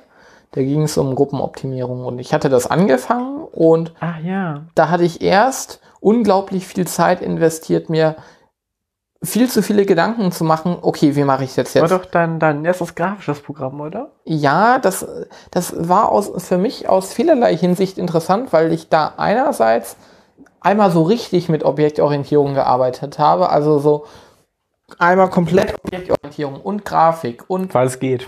weil es geht, weil ich quasi daran auch selber Dinge lernen wollte. Daran habe ich dann auch echt Git viel besser kennengelernt. Und Merge-Konflikte mit sich selbst ist auch etwas, was man, man mal gehabt haben Das sollte. muss man einfach mal gemacht haben. Und ich glaube, nach ein paar Monaten, wo ich da wirklich hochkonzentriert dabei geblieben bin, bin ich dann in so eine Sackgasse gelaufen, dass es einfach nicht mehr funktionierte. Dann habe ich das liegen lassen, dann habe ich irgendwann wieder angefangen, die Codebasis überarbeitet und dann lief es wieder. Und dann habe ich das wieder ein bisschen liegen lassen und dann habe ich da irgendwann mit weitergemacht und mittlerweile bin ich da sogar auf einem relativ guten Weg. Ähm, aber mittlerweile ist bei mir im Allgemeinen die, ähm, der Workflow auch so, dass ich zwar Projekte lokal anlege, auch in, als Git-Repo, aber dann erst in mein, äh, auf meinen GitHub-Account hochlade, wenn das quasi ähm, so weit ist, dass ich es der Öffentlichkeit zeigen möchte. Jo. Ja, also ich habe das so, dass ich alle, also dass ich eigentlich nur nur ein oder ein Projekt habe, an dem ich aktuell arbeite und das halt irgendwie so mal entweder, weil mir das eine irgendwann langweilig wird oder durch so andere Faktoren, irgendwie wenig Zeit oder sowas. Oder Leute sprechen mich mal an mit, hey, was ist denn eigentlich geworden aus? dass ich das dann so irgendwie einmal im Monat wechsle, was ich gerade aktuell mache. Ja, ich glaube, bei mir ist das relativ sprunghaft. Also ich habe dieses äh, große Projekt mit der Gruppenoptimierung, wo ich halt immer, wenn ich mal wieder Zeit und Lust hab, äh, dran habe, weiterarbeite. Da habe ich es jetzt mittlerweile auch ganz gut mit der Doku hinbekommen, dass ich äh, auch vier Monate später noch äh, weiß, wo ich war und was mein letzter Stand ist. Hast du auch Tests? Äh, tatsächlich habe ich teilweise Tests. 100% Coverage. Äh, na, die werde ich niemals erreichen, aber ähm, für die ähm, Objektorientierung, die da zugrunde liegt, äh, sind Tests sogar schon fertig. Die führe ich auch hin und wieder aus. ähm, aber meistens ist es bei meinen Projekten eher sprunghaft, dass ich ähm, halt kleinere Projekte habe. Das sind dann meistens auch nur so ein paar hundert Zeilen Code.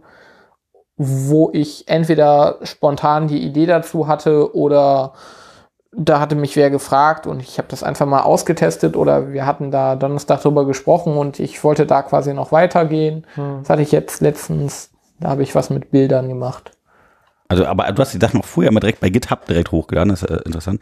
Also ich habe jetzt auch so ein paar Sachen entdeckt, was hier Bitbucket kennt ihr ja bestimmt alle und, und Mhm. Azure, da gibt es ja jetzt auch die Möglichkeit, private Repositories unbegrenzt anzulegen. Ja, dafür habe ich GitLab, mir einen extra GitLab-Account gemacht, damit ich ein privates Repo anlegen kann. Ja, aber das, das gibt es jetzt bei GitHub auch. Ja. Also das Ja. ist jetzt, ja. Hm. War, das war früher, war es kostenpflichtig. aber Ja, das ist ja. auch, äh, Also das ist jetzt neu, das ist nicht mehr kostenpflichtig. Nee. Nee, Ach so, cool. da wollte ich dann auch überlegen, ob ich mein äh, Gruppenoptimierungsrepo einmal auf äh, GitHub hochlade und eventuell dann sogar ein äh, öffentliches Repo, weil es mittlerweile doch ganz schön ansehnlich ist. Aber es gibt bei diesen mm, kostenlosen privaten Repos auf GitHub irgendwie- Einschränkungen. Aber du kannst, glaube ich, irgendwie dann keine Leute hinzufügen oder sowas, die damit Ah, okay. arbeiten können. Das kostet weiterhin Geld. Ah.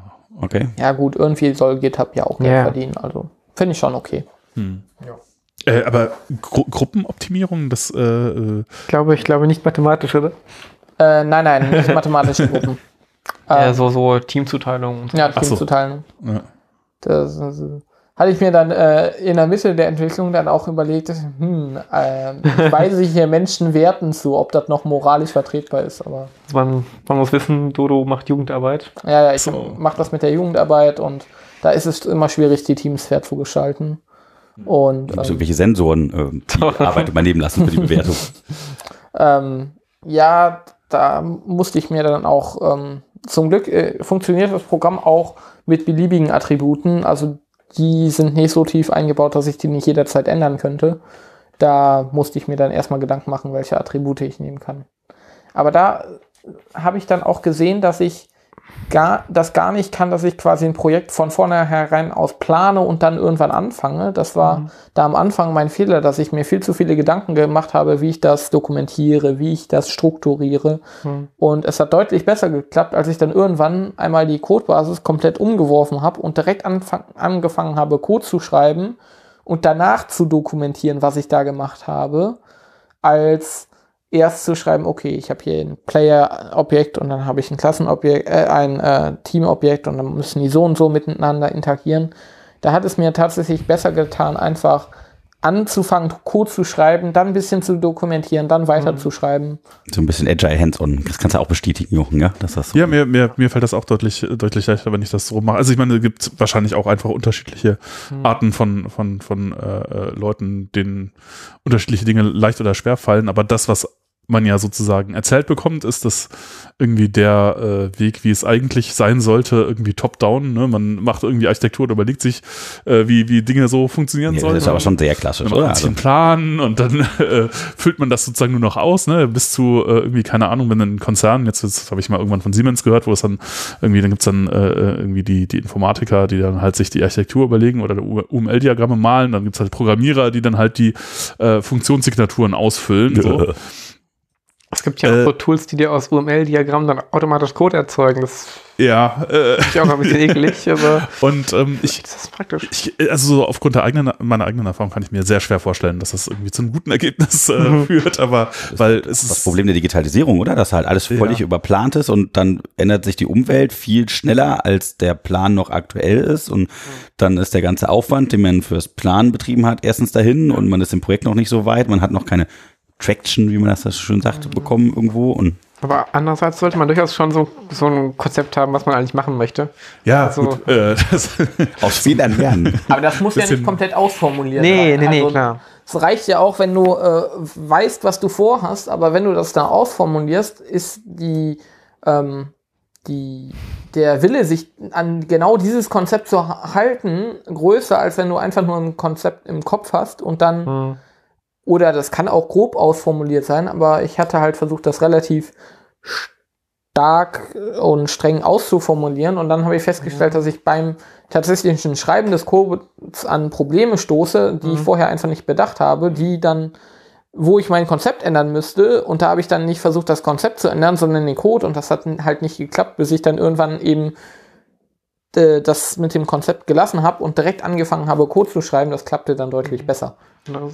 Ja, ja, also mir, mir geht das äh, oft tatsächlich so, dass man die Abstraktionen, die man braucht, äh, um das Ganze zu strukturieren, weil Struktur sollte es dann am Schluss ja vielleicht schon haben, äh, ein, Ja. erst einfallen, wenn man das implementiert, weil viele Dinge, die wichtig sind äh, und man gar nicht weiß, bevor man es nicht gemacht hat. Und dann erst, wenn man es wenn hinschreibt, merkt man also, oh, das ist aber ganz wichtig, das und dieses und dieses Ding, die vorher, wo ich vorher gedacht hatte, die wären gar nicht gleich, die sind aber eigentlich fast das gleiche, dann kann ich die dann hier zusammenfassen. Und dann äh, kann es sein, dass da äh, irgendwie auch ein, ein elegantes Konzept oder so draus entsteht, aber erst eher so im Nachhinein, wenn man das Problem wirklich verstanden hat. Aber um das Problem wirklich zu verstehen, muss man irgendwie das schon programmiert haben, sonst ähm, ja.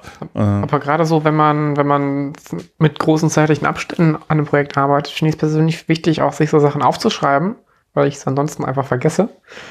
Ähm, und ansonsten, weiß ich nicht, also gerade auch so bei Software, die ja auch tatsächlich Leute nutzen, also die ich nicht nur für, für mich selbst schreibe, finde ich das auch irgendwie wichtig, das, das ein bisschen zu dokumentieren, weil also auch wegen dem Busfaktor und sowas. ja, Also es wäre halt gut, wenn das, wenn, wenn ich das nicht nur in meinem Kopf habe, sondern es im Notfall auch andere Leute machen können. ja, klar. Deine To-Do-Liste vielleicht, ich weiß nicht, wird das dann schon viel sagen. können, weil es, GitHub-Issues. ja. Ähm, Äh, wie, wie macht ihr Dokumentation sozusagen in euren Projekten? Ähm, Ähm, zu wenig? Äh, zu wenig, ja. Ähm, äh, das Gruppenoptimierungsprojekt war jetzt das erste, wo ich wirklich Dokumentation gut angelegt habe. Da habe ich halt äh, eine README-Datei, die so das Grobe umfasst und dann zu bestimmten Themen.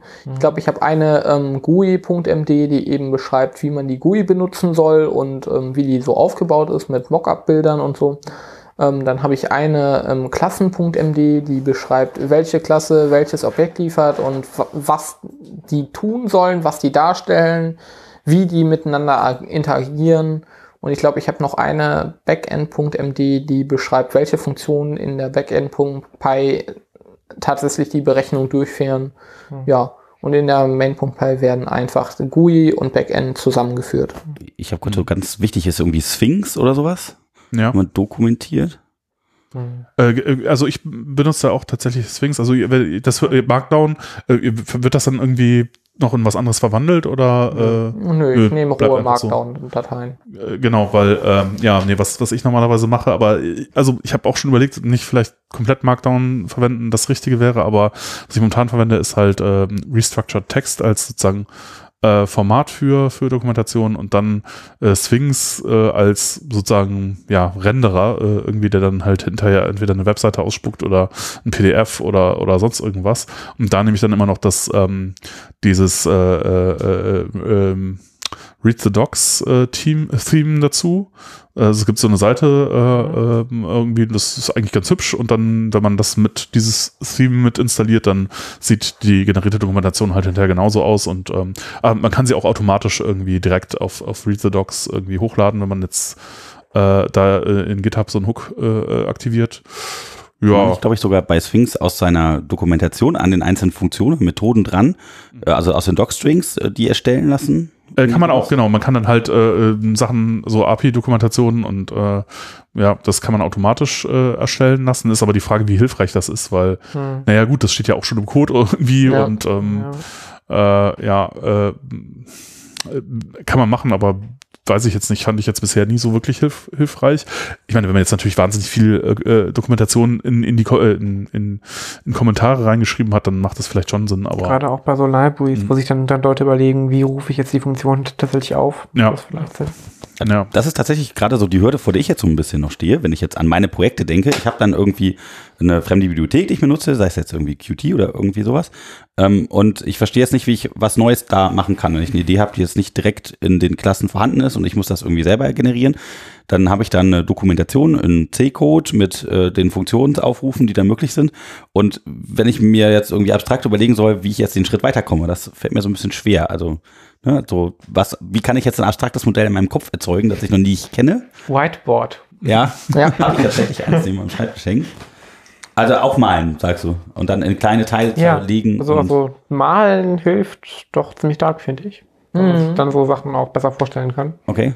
Kann ich nur bestätigen. Ich habe zwar auch ein Whiteboard, aber einerseits, Ich habe zu Hause leider keins, aber wir haben ja genug davon im Dorf. ja, mein Whiteboard hängt leider zu weit vom Schrank weg, äh, vom Schreibtisch weg. Ähm, was ich dann mache, ich nehme dann äh, noch ganz altmodisch Zettel und Papier habe und ich leider auch nicht zu Also nicht in Greifreichweite. Äh, Also Schmierzettel, meistens die Rückseite von irgendeinem Fehldruck und nehme dann Bleistift und mal das auf, weil ich habe tatsächlich festgestellt, dass ich so deutlich besser mir Sachen visualisieren kann.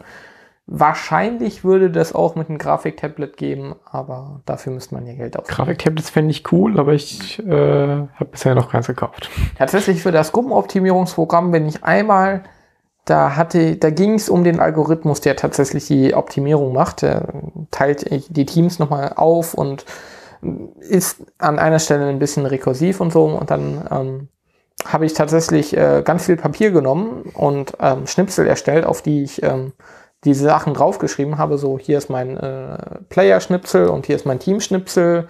Und dann habe ich weitere Schnipsel genommen, die wie Pfeile aussahen. Dann habe ich äh, den Teppich zur Seite gerollt, das alles auf dem Boden aufgelegt, ein Foto von gemacht. Und seitdem habe ich im äh, Repo ein Foto von Schnipseln auf dem Boden. Dafür bräuchte man halt auch Platz auf dem Boden. Ne? Ja, da, da der positive Nebeneffekt war, der Boden ist jetzt auch gesaugt.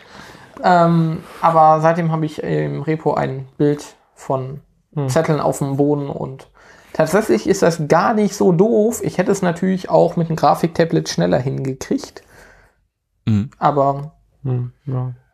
Ja, nee, ich, ich mache auch oft dann tatsächlich Fotos von, von irgendwelchen Dingen, die ich auf den Zettel gemalt habe, weil das halt irgendwie schneller geht, äh, als ähm, wenn man das jetzt bei dir per Machine Learning automatisch getaggt und in den richtigen Ordner. Nee, nee alles, das ist alles, alles Handarbeit. Aber was, was ich auch faszinierend finde, ist, dass ich, äh, ich weiß nicht genau warum, ich, ich wollte eigentlich das Papier immer loswerden, aber ähm, irgendwie, äh, das kann ja auch sein, dass das irgendwie so eine, äh, ja, so, so historisch äh, irgendwie noch so ist, dass irgendwie, wenn ich, wenn ich Sachen aufschreibe, es, es kommt, ich habe also meiner Ansicht nach ist es gar nicht so wichtig, was man sich aufschreibt, sondern allein das auf, vom Papier sitzen und mit dem Stift da irgendwie was drauf rummachen, das hilft einem schon irgendwie oder meinem Gehirn irgendwie offenbar dabei, äh, äh, irgendwie im richtigen Modus zu operieren und äh, wenn ich das auf einem, auf einem Tablet mache, was ich halt auch habe, dann funktioniert das irgendwie nicht. Oder wenn ich auf einer Tastatur sitze. Also wenn ich irgendwie tippe, ist es was anderes, als wenn ich das auf einem Zettel irgendwie aufschreibe. Ich habe keine Ahnung, woran das liegt, das ist irgendwie komisch. Also bei mir funktioniert das tatsächlich auch ganz gut mit, mit Textdateien. Wichtig ist halt nur, dass ich dann sonst nichts habe. Also ich mache halt dann, dann wirklich auch, auch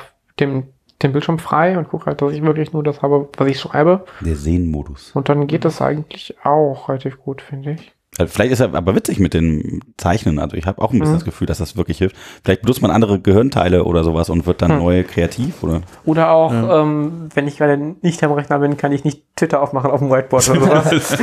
Ey, ich kann mir Stimmt vorstellen, dass es äh, eine Kombination daraus ist, dass man einerseits weniger abgelenkt ist, dass äh, andererseits, was weiß ich, vielleicht hängt es auch damit zusammen, dass wir aus der Schule, Ja, aus dem Studium klar. noch gewohnt sind, wenn wir was auf Papier schreiben, dann konzentrieren wir uns darauf und wenn, Ich wir, hasse Papier und Papier hasst mich. und wenn wir vom Rechner sitzen, haben wir da ganz andere Reize, die auf uns zukommen. Also ich kann das auch vollkommen nachvollziehen, was ihr sagt, dass, ähm, also meistens brauche ich da auch Stift und Papier, weil Textdateien habe ich versucht, aber meistens kann ich in Textdateien das nicht so gut ausformulieren, wie wenn ich mir ein Schaubild aufs Papier male. Ja, gerade so, so, so Pfeile und, und, und sowas und Kästen sind schwierig in Textdateien, ja. Ja. Ähm, Meistens brauche ich es dann ein bisschen grafisch, weil ich Mhm. mir, was weiß ich, wenn ich mir, ähm, ja, jetzt fehlt mir ein Beispiel, ähm, meistens nehme ich dann kleine Grafiken, die ich mir dann aufs Papier zeichne, um mir das zu visualisieren. Und ich finde, das klappt deutlich besser, als wenn ich das versuche auszuformulieren. Mhm. Was würdet ihr denn machen, wenn ihr gar nicht mehr weiterkommt? Also ich habe es auch schon ein paar Mal gehabt, dann, keine Ahnung, weiß nicht, wie es geht. Also, bin dann doof, also dann ist dann da so eine Wand, dann kommt man nicht einfach drüber. Und was würdet ihr empfehlen? Wie sollte man da dann rangehen? Schlafen oder irgendwas völlig anderes machen. Also teilweise, Duschen. teilweise kommen mir die Ideen dann irgendwie auf dem Klo oder unter der Dusche, abends im Ja. Bett, ähm, Ja. Ähm, in der drüber, drüber schlafen, oh, davon ablenken, was anderes machen. Ist Mhm. Generell häufig führt das zu was, weil ähm, ich weiß nicht wieso, aber wie gesagt, mir fielen Sachen auch unter der Dusche ein, auf dem Weg ins Bett und dann dachte ich, ah nee, jetzt nochmal aufstehen. Ähm, was mir auch geholfen hat, dass ich ähm, mich von dem Gedanken gelöst habe, dass es jetzt schlecht ist, wenn ich was lösche. Also Mhm. ich habe eine Versionverwaltung, das heißt, ich kann auch einfach mal die letzten fünf Commits zurück, äh, rückgängig Ja. machen und neu anfangen. Also, dass man Ich muss Ähm, die Funktion nicht, nicht schrittweise neu schreiben, ich kann die jetzt löschen und neu schreiben. Ich habe Genau. die alte Version noch. Man darf auch ruhig mal äh, 100 Zeilen Code auf einmal löschen und neu schreiben. Dann nicht jeden Tag. Nicht, nicht jeden Tag, weil irgendwo Fortschritt muss es auch geben. Aber dann geht, kann man beruhigt auch mal größere Mengen Code löschen und neu schreiben. Ja. Meistens hilft das einem schneller, als wenn man versucht, äh, alte Strukturen noch irgendwie zu laufen zu kriegen. Weil man dann viel eher noch Sachen hinterfragt, die man vorher einfach akzeptiert hat. Und nochmal das Konzept der mit dem sozialkritische Gelernten Kommentar des. Tages. Sozialkritische Kommentar des Tages. Ja. Ähm. Ähm, ansonsten Rubberducking ist natürlich auch äh, Oh ja. sinnvoll, wenn ich ähm, nicht alleine vor meinem Code sitze und frage, warum der die ganze Zeit einen Fehler wirft oder Mhm. warum er nicht das tut, was er machen soll. Gerade semantische Fehler sind Mhm. halt da schwieriger, wenn ich dann einfach jemand anderen erkläre. So, also das Programm macht das und das. Und dann stellt der mir Fragen und wenn ich die Fragen nicht beantworten kann, dann lerne ich daraus. Oder auch äh, äh, Doku schreiben. Das ist so ein bisschen quasi Rubberducking mit sich selbst. Ja. Und Mhm. da fällt mir das dann auch teilweise auf. So, Ja. allein schon, weil man dadurch auf eine andere Blickweise auf das Problem bekommt. Mhm. Und das hilft einem meistens. Äh, Rubber Ducking, äh, Gummienten. Ja. Ja, das. Äh, Stell dir vor, du erzählst es einer Gummiente. Genau. Ich, ich kenne das, ich kenne das aus, als, als Rubber Duck äh, Debugging Mhm. sozusagen. Ja, genau. Man, man debuggt dadurch, dass man einer Gummiente erzählt, was da eigentlich passieren sollte. Und dann, wenn man das zehn Minuten, also es kommt aus der Erfahrung, dass man normalerweise anfängt, das irgendwelchen Leuten zu erzählen und Mhm. die dann irgendwie alle 30 Sekunden sagen so, ja, aber ich habe keine Ahnung. Und das muss man dann ignorieren und dann nach irgendwie zehn Minuten sagt man sich, ah, okay, ich weiß, warum es schief geht. Ach Mist. Kommt Und dann- halt immer auf die Leute an. Also wenn du genug Leute hast, die sich, sich für ähnliche Dinge interessieren und auch Zeit haben, das wirklich spannend finden, dann, dann geht es auch mit echten Menschen und nicht nur mit Gummienten. Ja, aber vielleicht, vielleicht geht es dann ja. sogar schneller, aber es geht halt äh, auch mit Gummienten. Ja, ja, genau. Und das ist halt das Ich brauche Faszinierende. irgendeine Art von einer Gummiente, äh, die ich irgendwo äh, bei mir über es, den Jahr. es gibt tatsächlich Firmen, die so Gummienten als, als Werbegeschenke genau dafür verteilen. ähm, Ja. Meistens ist es ja so, dass, es, dass man tatsächlich nicht zu doof ist, sondern irgendein. Man steht Irgendetwas gerade nicht auf- bedacht gerade, hat. Gerade auf Verleitung oder sowas. Die Fehler sind meistens döver als man selber. Oh, oh. Ja, was weiß ich, da hast du dann irgendwie eine Klammer vergessen und auf einmal ist das kein Tuppel, sondern sonst noch was. oh ja, ich, ich habe mal ziemlich viel Zeit damit verschwendet, weil ich ein Tupel haben wollte mit einem Element, dann eine runde Klammer drum gemacht habe und es war dann kein Tupel, sondern Nee. es fehlte ein Komma. Das kommt am Ja. Ende, ja. ja, ja. ja, ja. Wie Ja. gesagt, meistens sind es die eben die doofen Fehler, die am längsten, äh, die man am längsten sucht. Weil, weil es dann ja auch in Ordnung aussieht, wenn du drauf guckst. Genau. Ja. Naja, da gibt's schon, aber das, das finde ich auch interessant. Das ist auch vielleicht etwas, das halt äh, irgendwie so den, wenn man äh, ja die Tätigkeit beim, beim Programmieren unterscheidet von, von anderen Geschichten. Man ist ja als, ich glaube, das ist tatsächlich irgendwie ein bisschen was Besonderes, dass man, wenn man, wenn man programmiert, ist man halt irgendwie äh, äh, die ganze Zeit frustriert darüber, dass irgendwie Dinge nicht gehen, weil alles, was geht, das geht ja super schnell und ist super schnell automatisiert und man ist immer eigentlich an dem Punkt, wo was nicht geht. Und das ist, glaube ich, bei anderen Leuten nicht so. Also ich meine, wenn ich jetzt äh, irgendwie, keine Ahnung, äh, den Garten umgrabe oder wenn ich irgendwie äh, so, so Dinge, dann habe ich immer wieder Phasen, wo ich weiß, naja gut, das, das geht jetzt so eine halbe Stunde, weil das, das, ich muss das aber, ich weiß, wie das geht, ich mache das jetzt einfach mal eine halbe Stunde lang. Zum Beispiel beim Kochen oder so, dann schnibbel ich irgendwas. Man hat nicht die ganze Zeit äh, das, das Problem da wirklich von einem harten Ding, was man nicht versteht, zu stehen, sondern äh, man hat immer wieder so, man hat natürlich auch diese, diese Momente, aber äh, oft äh, weiß man eigentlich, was zu tun ist und muss das halt nur eine Zeit lang machen. Und beim Programmieren ist es oft so, also ja, man, man muss sich erst dran gewöhnen, sozusagen äh, äh, überwiegenden Teil der Zeit halt irgendwie mit dem Kopf vor der Wand zu stehen. Aber das ist ja auch Und irgendwie so rewarding, ja, weil du halt da stehst und du Ja. hast ein Rätsel und du knackst es dann irgendwann, also hoffentlich. Aber Ja, aber das kann auch ziemlich frustrierend sein. Ich finde es aber dann, dann als Abwechslung auch ziemlich entspannend, irgendwie, weiß ich nicht, ähm, ähm, irgendwas einzurichten oder irgendwie Doku zu schreiben oder so, weil du weißt, du kannst dann halt irgendwie die Zeit einteilen und du machst das dann halt und dann hast du ein Ergebnis nach der Zeit. Das ist halt schon auch nett. Ja, so zur Abwechslung die Kommentare zu dem Code zu schreiben, ist auch schon ganz gut. Ja. ähm, aber ich verstehe, was du meinst, dass quasi Programmieren keine, keinen Anteil an Fleißarbeit hast, sondern du bist halt immer bei den 80% machst du in 20% der Zeit und danach hängst du bei diesen 20% fest. Du musst halt einfach wissen, wie es geht. Ja. Und sehr schön mein- Richter, ne? wenn man tatsächlich messen würde, wie viel Zeit man so beim Programm braucht. Ich meine, der Großteil ist ja schnell runtergeschrieben, nur die Fehler, die brauchen dann viel mehr. Und weil im Grunde weiß man ja auch, was die, man schreibt eine Zeile und weiß, in der nächsten Zeile muss das und das stehen und dann kommt die Vorschleife und dann packe ich da rein das und so weiter und so fort. Wenn, wenn ihr so einen Fehler habt, wie geht ihr denn daran? Also versucht ihr den zu debuggen, indem ihr guckt, was, also warum das ist, oder versucht ihr dann auszuprobieren, wie man den lösen kann? Und Ich habe noch nie wirklich einen Debugger verwendet, sondern immer nur Print.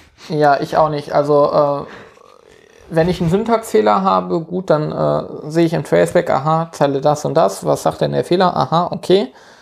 Ähm, schwieriger ist es natürlich bei semantischen Fehlern, wo das Programm keinen Fehler wirft, sondern du mit der Ausgabe nicht zufrieden bist. Da ist dann die Anwendung, ja, okay. Für sowas Ich packe da könnten- jetzt ganz viele Prints rein Ja, und guck, da ist es noch richtig, da auch, da auch, da falsch. Okay, der Fehler muss ungefähr da sein. Oh ja. Und dann, okay, das ist jetzt ein Ausdruck der äh, drei ineinander verschachtelte Funktionsaufrufe, dann äh, verschachtel ich die jetzt mal in drei Zeilen und dann jeweils Print vorher, Print nachher. Und meistens mache ich es dann so plump, also Debugger, ich, Also VS Code soll auch einen sehr guten Debugger an der Stelle haben für so Zeugs. Dass man halt die Variablen testen kann, immer genau Mhm. da und diesen Print sich dann immer einem, den man nicht extra in den Code schreiben muss, sondern Mhm. irgendwie dann in den Debugger und so.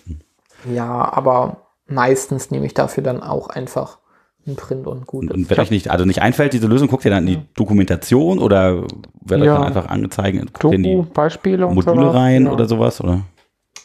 Meistens hilft es auch, wenn man Traceback hat, den einfach mal zu googeln. also es mag unglaublich doof klingen, aber wenn mir ein Fehler angezeigt wird, eventuell aus einem Modul, das ich äh, importiert habe, den ich nicht kenne, der mir nichts sagt, dann kann ich den googeln und da wird garantiert schon wer anders auf Stack Overflow dieselbe Frage gehabt gehabt haben. Hm. Und da hilft es meistens auch, zumindestens um schon mal zu verstehen, was für, um was für einen Fehler es sich handelt. Klar, bei den normalen Facebacks ist das relativ simpel. Wenn da Ze- Zero Division Error steht, dann habe ich durch Null geteilt irgendwo. Das äh, ne, kriegt man relativ gut gefixt, aber wenn man die Fehlermeldung nicht kennt, dann ähm, einfach mal googeln. Hm. Ja, aber auch vielleicht nochmal, äh, äh, was, was interessant wäre, was seht ihr denn, wenn ihr äh, jetzt da mh, viel äh, Anfänger dabei beobachtet, das zu lernen, was, was fällt denen denn besonders schwer? Ist das, äh, ist das immer das Gleiche oder ähm, sind es ganz, je nachdem, wer das ist, ganz unterschiedliche Sachen? Puh. Bei Anfängern hat man ähm, teilweise noch ähm, tatsächlich Flüchtigkeitsfehler, so was weiß ich, Klammer nicht zugemacht, Gänsefüßchen offen gelassen. Hm. Da, das sind natürlich ja gut. Die hm, ist, ist eventuell noch nicht gewohnt. Au- au- Ein klassischer Flüchtigkeitsfehler einfach vergessen. Ähm, das kommt natürlich vor. Dann gibt es Fehler, die quasi wir schon wissen, dass die auftauchen werden, weil ähm, ja Welche zum Beispiel? ähm, mh, ja, jetzt wäre ein Beispiel gut. Ähm, wenn man zum Beispiel die falsche Variable benutzt. Wenn du ähm, in der Vorschleife statt Ah. die Durchlaufvariable dein Interat, ne, wenn du statt die Variable, äh, die du als Durchlaufvariable hast, die Variable nimmst, die du durchläufst. Das passiert schon mal, aber das ist dann ja auch eher ein semantischer Fehler, weil es wirft nicht zwingend einen Fehler, aber es tut halt nicht das, was es soll. Und auch Leute, die eine Funktion nicht aufrufen, sondern nur die Funktion dahin schreiben. Ja. Das jetzt schon mal. Vergessene Klammern beim Funktionsaufruf. Ja. Ähm, ja. Ich glaube, Anfänger machen jetzt nicht groß andere Fehler als äh, Fortgeschrittene. Wenn du mehr weißt, kannst du auch mehr Fehler machen. Ja, das stimmt. ähm, tatsächlich, ich glaube, Anfänger machen einfach nur mehr Feucht, äh, Flüchtigkeitsfehler. Ja. Und ähm, Die sind das ja auch nicht so, so gewohnt, irgendwie, wie sieht ein String aus oder so. Ich, ich, ich erkenne viele Fehler ja tatsächlich auch optisch irgendwie. ja. Wenn Ja. mir der Editor anzeigt, äh, guck mal, da geht ein String nicht zu, ja gut, dann mache ich den zu, aber ähm, wenn ich gerade damit anfange und ähm, jede, jeder Buchstabe für mich quasi einen Einblick in eine neue Welt gibt, dann ähm, Hm. ist das eventuell schwieriger. Also auch so, dass das Syntax-Highlighting irgendwie in der falschen Farbe ist. Das fällt mir ziemlich schnell auf. Ja. Mhm. Weil man da auch ein, ein gewisses, ich will nicht Gefühl, oh, ähm, ja, ähm, irgendwann hat man dann auch so einen Modus operandi, zum Beispiel, wenn ich ähm, ähm, hier, Gänsefüßchen nehme, Dann macht mir der Editor automatisch zwei, wenn ich eins tippe. Dann gehe ich einmal nach links, um in dem Gänsefüßchen zu sein und dann tippe ich da rein. So. Und äh, was weiß ich, ein Anfänger würde dann wahrscheinlich Gänsefüßchen, den String und dann nochmal ein Gänsefüßchen und dann vergisst es den zweiten. Oder der, äh, äh, der Texteditor fü- fügt da nochmal zwei ein, dann hast Ja. du. Dann hast du dr- drei und dann klappt Da das auf einmal. da, nicht da mehr. laufe ich ja immer noch regelmäßig rein, tatsächlich. Ja. Also Ja. ich würde behaupten, ähm, Anfänger machen dieselben Fehler. Vielleicht nur häufiger. Aber ich glaube gar nicht so häufiger. Ja. Gibt, gibt es denn auch Dinge, die äh, die Anfänger besonders toll finden? Etwas, wo, wo man irgendwie zuverlässig so einen Wow-Effekt mit äh, erzielen kann? Oder äh, was sie äh, überrascht, wie einfach das geht? Oder Also ähm, gerade so grafische Sachen sind immer ziemlich überraschend. Wir haben mal irgendwann Turtle gezeigt. aha. Ähm, und ähm, dass man einfach so schnell irgendwie, also gerade so, so grafische Ergebnisse wie, weiß ich nicht, Rechtecke oder sowas oder irgendwie Flächen überraschen Leute doch. Ja, es ist natürlich immer gut, wenn man direkt was zeigen kann, was auch so ein bisschen über eine Kommando, also klar ist es noch eine Kommandozeilenanwendung, aber wenn dann plötzlich ein Fenster aufgeht und da ist ein Bild drin oder wenn ein Fenster aufgeht und auf einmal ist da ein, Graph drin. Was ich So. persönlich finde, finde bunten Text im Terminal ja spannender, aber irgendwie, äh, Ich finde find das auch schon sehr spannend. irgendwie Ähm. sehen das andere Leute nicht so. Ich weiß nicht, Die warum. Leidenschaft scheint nicht so ausgeprägt. Ähm, Wir haben, natürlich, glaube ich, mal einen Abend Leute ziemlich stark gelangweilt, indem wir sehr viel zu Terminals erzählt haben. ja, das, äh, ich glaube, da, Ich glaube, du warst dabei, ne? Ich fand's gut. ähm, das hatten wir letzten Abend, da haben wir was mit Bildern gemacht. Das hat natürlich den Vorteil, dass man direkt was Buntes sieht und auch die Erinnerung direkt Was sieht. für die Augen. Ja, ein bisschen was für die Augen. Voll die krassen Sachen gesehen, die man mit Blender machen kann. Man kann halt diese ganzen interaktiven Grafiken generieren lassen mit, weiß ich nicht, 20 Zeilen oder so.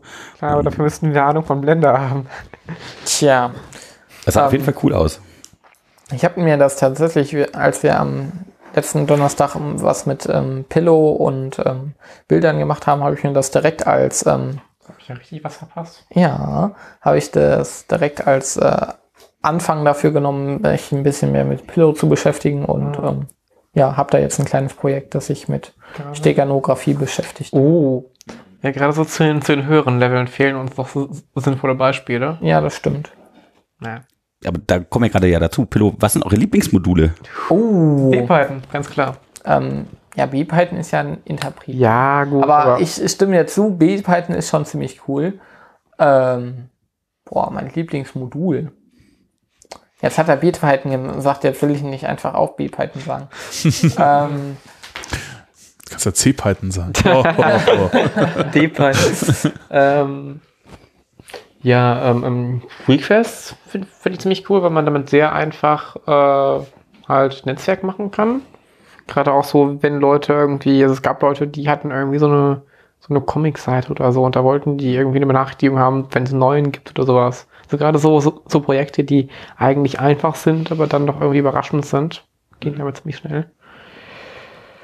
Ähm, ich glaube, ich ähm, Huepy, das wäre schon mhm. Ähm, das finde ich cool, weil es bringt Farbe ins Terminal und besteht nur aus 56 Zeilen Code oder so. Also Mhm. das ist für mich ein schönes Beispiel, wie man sehr einfach ein, klar, das ist jetzt auch nicht so das große Werkzeug, aber es bringt doch einen großen, ein großes Plus an Usability und ähm, dafür 56 Zeilen finde ich echt gut, vor allem der Großteil davon ist einfach nur ein Dictionary.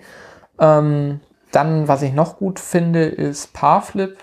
Oh ja. Einfach, Ja. weil wenn ich sehe, wie man vorher mit os.parf Die hatten ja damals äh, nichts. Dateien, Dateien äh, mit Dateien gearbeitet hat und wie einfacher, wie viel einfacher das jetzt mit Parflip geht. Ähm, Aber das ist ja kein, kein, also ich meine, das ist ja Teil Das ist Standard, äh, Standardbibliothek, ja. Aber ja, ich meine, Ja. auch da gibt es ja viel zu viele Dinge, die eigentlich cool sind, die zu wenig bekannt sind. Insofern ja, Ja. Und das denke ich, äh, ja. Jochen, was ist deine, äh, dein Lieblingsmodul? Huh. Mein Lieblingsmodul, oh je. äh, ich weiß nicht. Hm. Äh, ich glaube, Lieblings, naja, was, was könnten, ah, ah, ich jetzt jetzt auch gar nicht, gar nicht wirklich drüber nachgedacht. Also, ähm, was ich letztens gesehen habe, was ich ganz cool fand, äh, was ich noch nicht kannte, war SQL Pass. Äh, womit man, also äh, SQL-Statements, die man ja, also wenn man jetzt zum Beispiel so ORM verwendet und dann fällt da so ein Statement bei raus, dann guckt sich die ja dann ja manchmal an, weil irgendwie ein Statement ist langsam oder irgendwas, was man mit dem ORM macht, ist langsam und dann mh, äh, bei Django kann man halt einfach sagen, irgendwie man das Query-Set hat, Query-Set.query und dann spuckt das Ding das SQL-Statement aus, allerdings dann halt so als langen String, was äh, äh, relativ unleserlich ist und äh, mit SQL-Pass kann man halt einfach sagen, okay, formatiere mir das mal neu, äh, indentiere das alles und dann sieht das halt nach einem hübsch äh, formatierten SQL-Statement aus und dann sieht man halt auch, was passiert. Und ähm, genau, dafür äh, äh, habe ich das letztens verwendet und fand das sehr praktisch, dass es sowas gibt. Ja. Ähm, hm. Tja. Weiß nicht, was, äh, was hättest du denn so an, an Python-Modulen oder so? So viel habe ich jetzt doch gar nicht durch, aber ich finde Kiwi ganz witzig irgendwie. Kiwi. Weil das Ah. auch direkt irgendwie so Touch bietet für so kleinen Unsinn und man da, wenn man jetzt nicht total die aufwendigen GUIs bauen will, da relativ einfach ganz witzige Lösungen hinbekommen. Ja, was mir da, ah, was mir noch einfällt, genau, ähm, ich weiß nicht, ob wir das schon mal hatten. Pythonista ist ziemlich, ziemlich cool. Äh, das ist so eine, mh, das ist tatsächlich ein Python-Interpreter auf äh, iOS. Äh, keine Ahnung, wie das Ding durch den App Store gekommen ist. Das, äh, das kann eigentlich nicht mit rechten Dingen zugegangen sein irgendwie, aber äh, das ist tatsächlich äh, irgendwie vollständiges Python 3.6. Äh, und ähm, tatsächlich, wenn also jemand mit einem äh, gut, das kostet Geld, das kostet irgendwie ein paar Euro, aber ähm, das ist wirklich, wirklich ganz toll. Hat auch eine schöne Idee dabei. Äh, also wenn man jetzt irgendwie ein, ein iPhone hat oder ein iPad und eine Bluetooth-Tastatur, dann könnte man auch tatsächlich äh, wahrscheinlich irgendwie PythonFu äh, mit äh, damit teilnehmen, was man jetzt gar nicht so erwarten würde, weil eigentlich ja iOS äh, irgendwie auf, auf Objective-C äh, Hm. äh, C++ und C und äh, was gibt's dann auch Swift äh, irgendwie beschränkt ist. Aber äh, genau, und was halt auch sehr schön äh, ist, ist, dass man da viel Zugriff hat auf äh, die APIs. Also man kann halt, äh, also wenn man, man kann auf die Fotos zugreifen, Location API, man kann grafische Geschichten machen und äh, das Ding nutzt halt auch die nativen Widgets ähm, von, von äh, iOS, so dass das halt auch alles äh, also jedenfalls von den Animationen her und so schnell ist. Und ähm, ich habe es halt mal benutzt, um so ein, so ein Sharing-Dings, äh, äh, so, so, ein, so ein Dings in Share-Sheet reinzubauen, sodass man, wenn man im Browser sagt, äh, äh, URL teilen, dass ich das halt dann in meinen Bookmark-Service äh, irgendwie reinpipen kann. Äh, genau. Und dann die ganze Bearbeitung, also das Sprechen der REST-API oder so, das macht dann halt alles irgendwie Pythonista oder ein Skript, das halt dann von Pythonista ausgeführt wird. Ja, das ist auch ziemlich cool. Wenn man das nicht kennt und iOS irgendwie Python machen möchte, dann ist es, glaube ich, ganz hilfreich. Mm, Ja, Ja. sowas ähnliches gibt es auch für Android. Ähm, Thermux, das ist, Das Terminal. ja genau, das ist ein Ja. Terminal-Emulator. Ähm, Sogar mit Paketmanagement, allem drum und dran. Genau, also es bietet halt sehr viele Möglichkeiten, auch mit Android selber zu interagieren. Also irgendwie, äh, weiß ich nicht, äh, Kontakte, SMS senden oder sowas. Ähm, und es läuft halt auch Python drauf. Also es kommt halt mit einem Paketrepo von sehr vieler Software.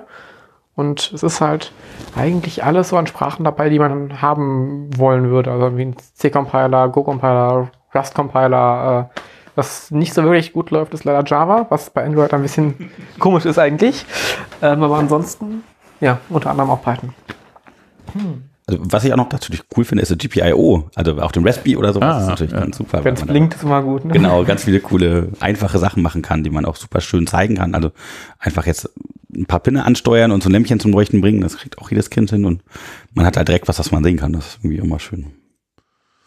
Generell kann man auch sagen, dass die Python Standard Libra- Library sehr viele, sehr coole Module enthält. Das finde ich extrem cool, weil Das ich mich immer cool. dafür interessiere, wie funktioniert sowas eigentlich. Mhm. Und mit Dis kann ich mir halt den Python-Bytecode für eine Funktion anzeigen lassen. Und es ist halt nicht nur einfach die Bytes, sondern es sagt- hat auch wirklich die Namen der Instruktionen und die Parameter daneben und so. Und das ist schon ziemlich cool. Mhm. Also ja. ähm, generell ist die Lib Standard Library ja so umfangreich, dass ähm, wir bei den Anfängern äh, größtenteils nur die Standard-Library benutzen müssen. Das sind, das sind halt auch, this. das sind halt auch so Sachen dabei, wo man sich denkt, warum ist das jetzt eigentlich in der Standard-Library? Also zum Beispiel Und andere Sachen nicht. Ja, das ist manchmal ein bisschen komisch. zum Beispiel IMG HDR, das kann dir von einer Bilddatei sagen, welches Dateiformat das ist. Mhm. Quasi so, so, so ein File-ähnliches Dings muss in der Python Standard Library eingebaut. Da habe ich mir gedacht, warum? Aber naja, es ist ganz praktisch manchmal. Ja, ja. Oder, oder Wave ist, ist es auch als, als, als Codec da drin. Ja, und dann, dann gibt es andere Bereiche, in denen gibt es dann irgendwie drei Module, die irgendwie das gleiche, äh, nur auf unterschiedliche Art tun. Äh, Urlib, Urlib 2, Urlib 3. Einfach den Request nehmen. und Requests gibt es nicht in der Standardbibliothek und so. Ja. Und äh, das ist schon so ein bisschen, Nee, also äh, ja. Request ist, ist auch so das eine Ding, wo ich mir wünschen würde, dass es eine Standard Library Mhm. wäre. Ähm, ja. Schreibt uns auf Ja. jeden Fall eure Lieblingsmodule. Also, äh, Ja, wobei, also bei, bei, bei m, was, was mich an äh, Requests halt noch so ein bisschen, also ich meine, das ist von der Benutzung her, äh, äh, ich meine, das ist ja auch der Anspruch irgendwie, äh, ist halt HTTP for, for Humans, ne, irgendwie, wenn man das jetzt als Anwender, sonst als Entwickler, Anwender benutzt, ist das halt sehr praktisch. Aber äh, wenn man jetzt zum Beispiel viele HTTP-Requests machen möchte oder so, dann ist es halt auch schon nicht mehr so toll, weil man, das ist halt nicht äh, ähm, asynchron. Also es, man hat multiplext halt sozusagen IO nicht wirklich kann das dann eventuell machen, indem man halt Threads verwendet oder so, aber so von sich aus kann das das halt nicht. Und dann gibt's halt ähm, vielleicht auch, wenn, das, wenn man das halt noch nicht kennt, ähm, AIO HTTP, äh, HTTP ist, glaube ich, die äh, Bibliothek oder das Projekt, ich weiß nicht so genau. Und da gibt's einmal einen Server. AIO, HTTP. AIO HTTP. Mhm.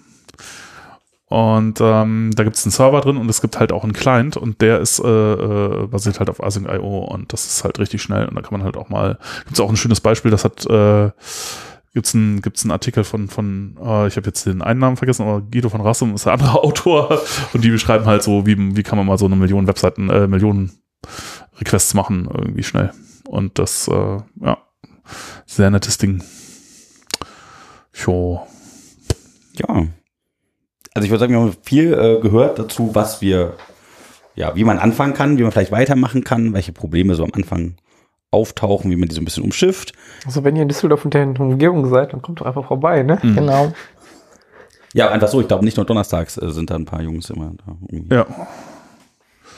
Ist eigentlich ist halt jede Woche. Ne? Ja. Ja. Ja. Also nicht unbedingt mit uns, aber ähm, ja, Da gibt es auch äh, andere andere coole Menschen. ja. Sehr Kann gut. ich bestätigen. Ja, wenn ihr irgendwas äh, antragen wollt, nochmal Events wieder eure Feedback, äh, Kommentare ähm, an hallo at python-podcast.de. Ja, schön, dass ihr wieder eingeschaltet habt. Genau, und dann versuchen wir mal äh, irgendwie die nächste Sendung etwas zeitnah hinzukriegen, aber das. Äh, Ja, wir hatten eigentlich schon etwas äh, vorbereitet, aber das hat nicht so gut geklappt. Ja, da müssen wir noch mal nochmal. dran. Ja, äh, Datenbanken, wir können ja schon mal das Thema verraten, haben Ja. uns irgendwie auf die Fahne da geschrieben. Wer hat eigentlich Model View Controller erfunden? Hugh Hefner. okay. Bis zum nächsten Mal. alles klar. Tschüss. Tschüss.